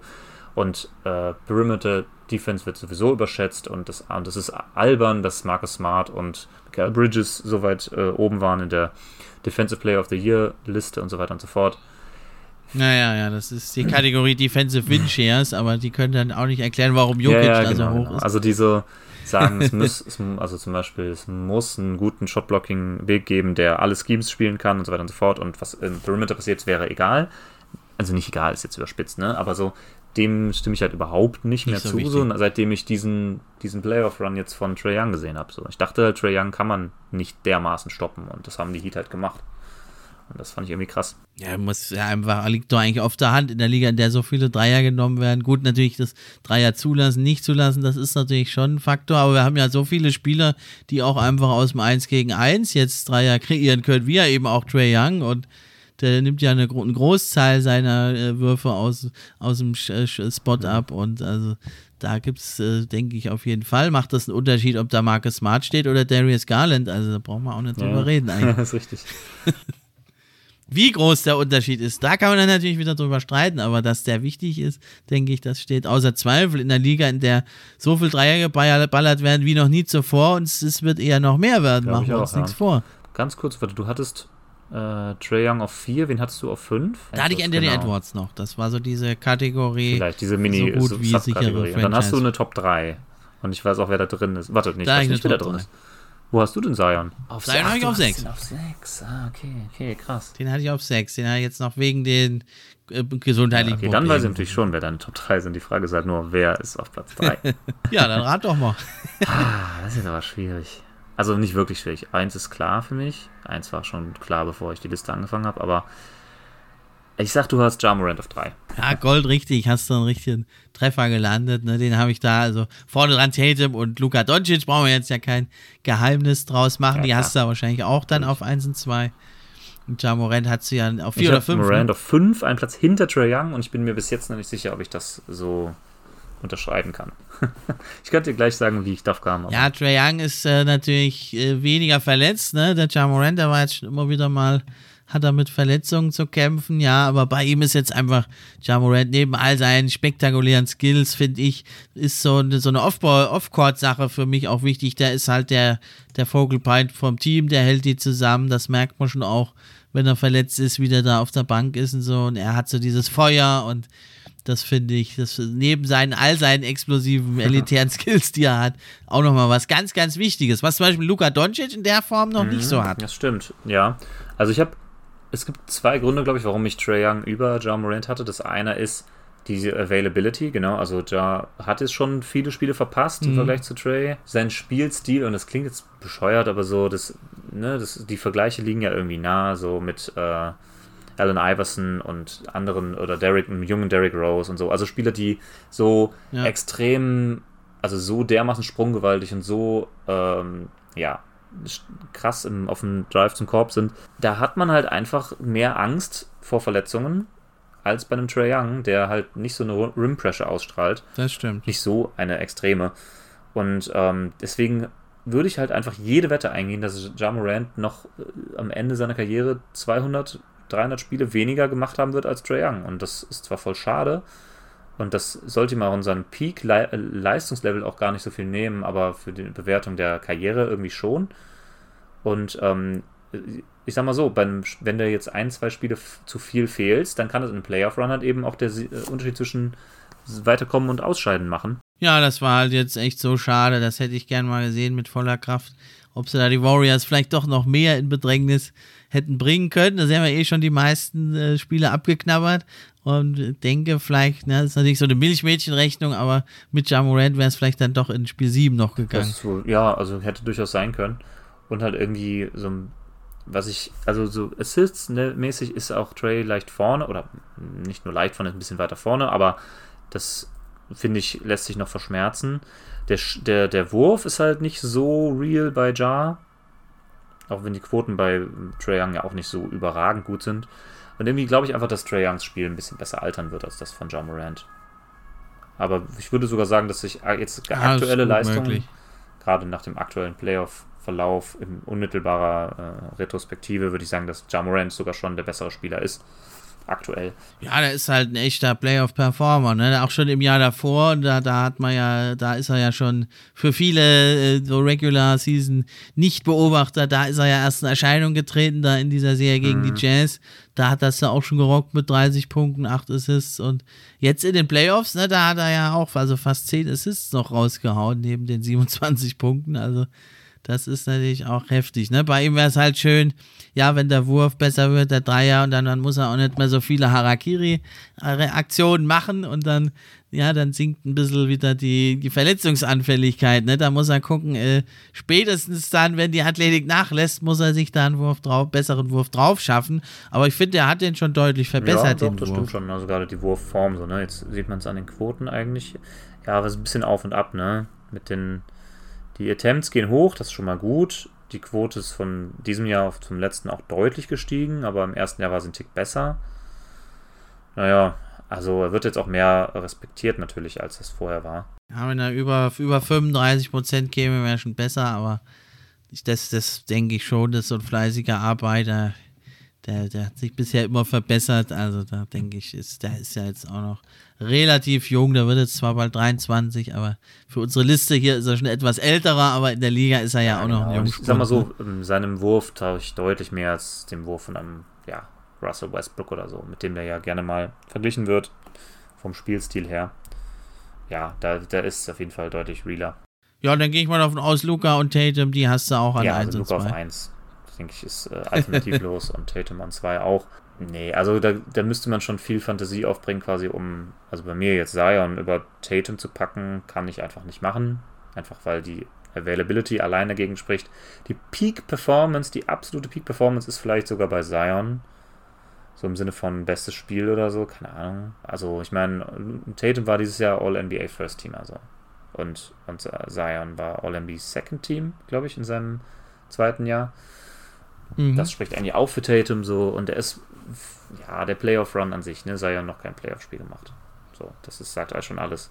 Ja, das sind so für mich so Duelle, da der denke ich schon so in der Zukunft irgendwie so, also wenn mal Zion Williamson gegen Kor zum Korb zieht und da steht Chad Holmgren, wie, das ausgeht, das, also ob da nicht irgendwie doch ein paar Knochen dann zerbrechen bei Holmgren, aber ne, das, das, das sind ja so diese modernen Wings oder auch jetzt der äh, Big Man, ne, also auch Mobley, ne, dass das, diese klassischen äh, Big Man oder Forwards, die kommen da nicht hinterher bei sein, aber jetzt, das sind so zwei Spieler das, oder Matchups, das, da werden in Zukunft vielleicht Titel entschieden über das diese kann Matchups. Sein, ja. Ich meine, Playmaking, äh, Ballhandling, große Wings ist halt das, was du willst. Ne? Das sind halt unsere, also meine Top 3 und bei dir ist ja Zion immerhin auch noch auf 6. Und Kate kommt bei mir nicht weiter dahinter. Also ist schon der Playtype, den jeder will und auch zu Recht irgendwie. Ne?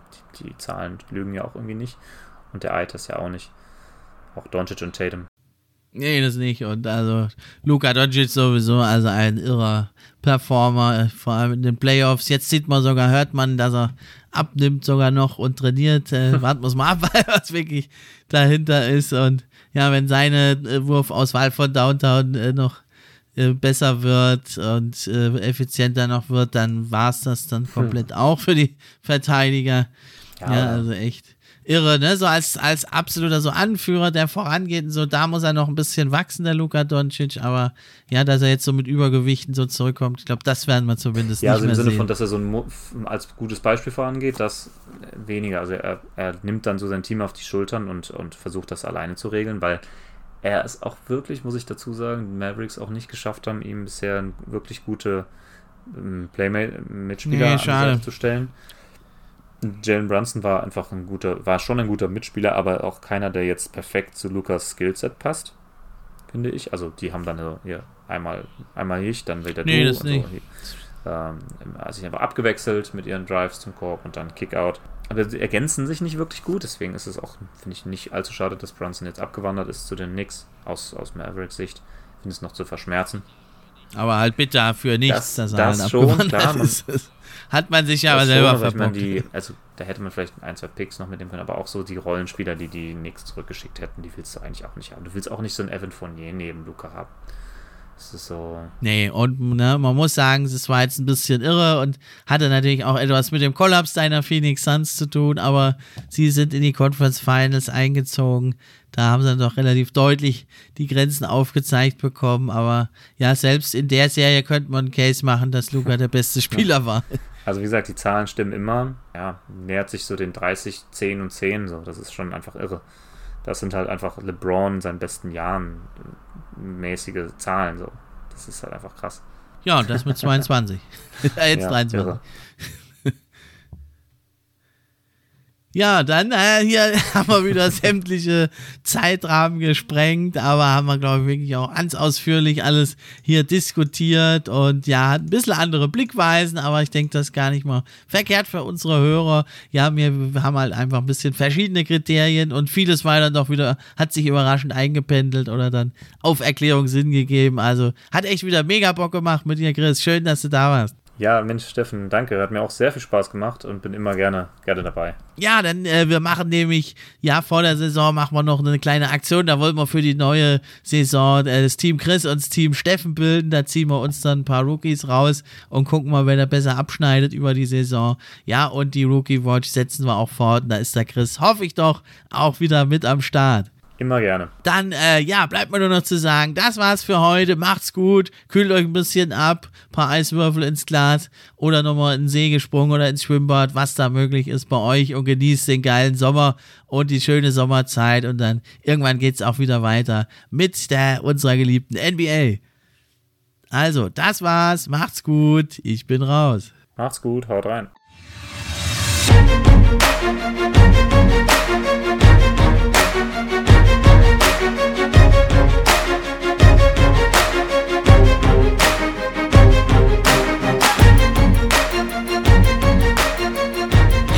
Fan Podcast. Der NBA Podcast für echte Fans von echten Fans gemacht. Musik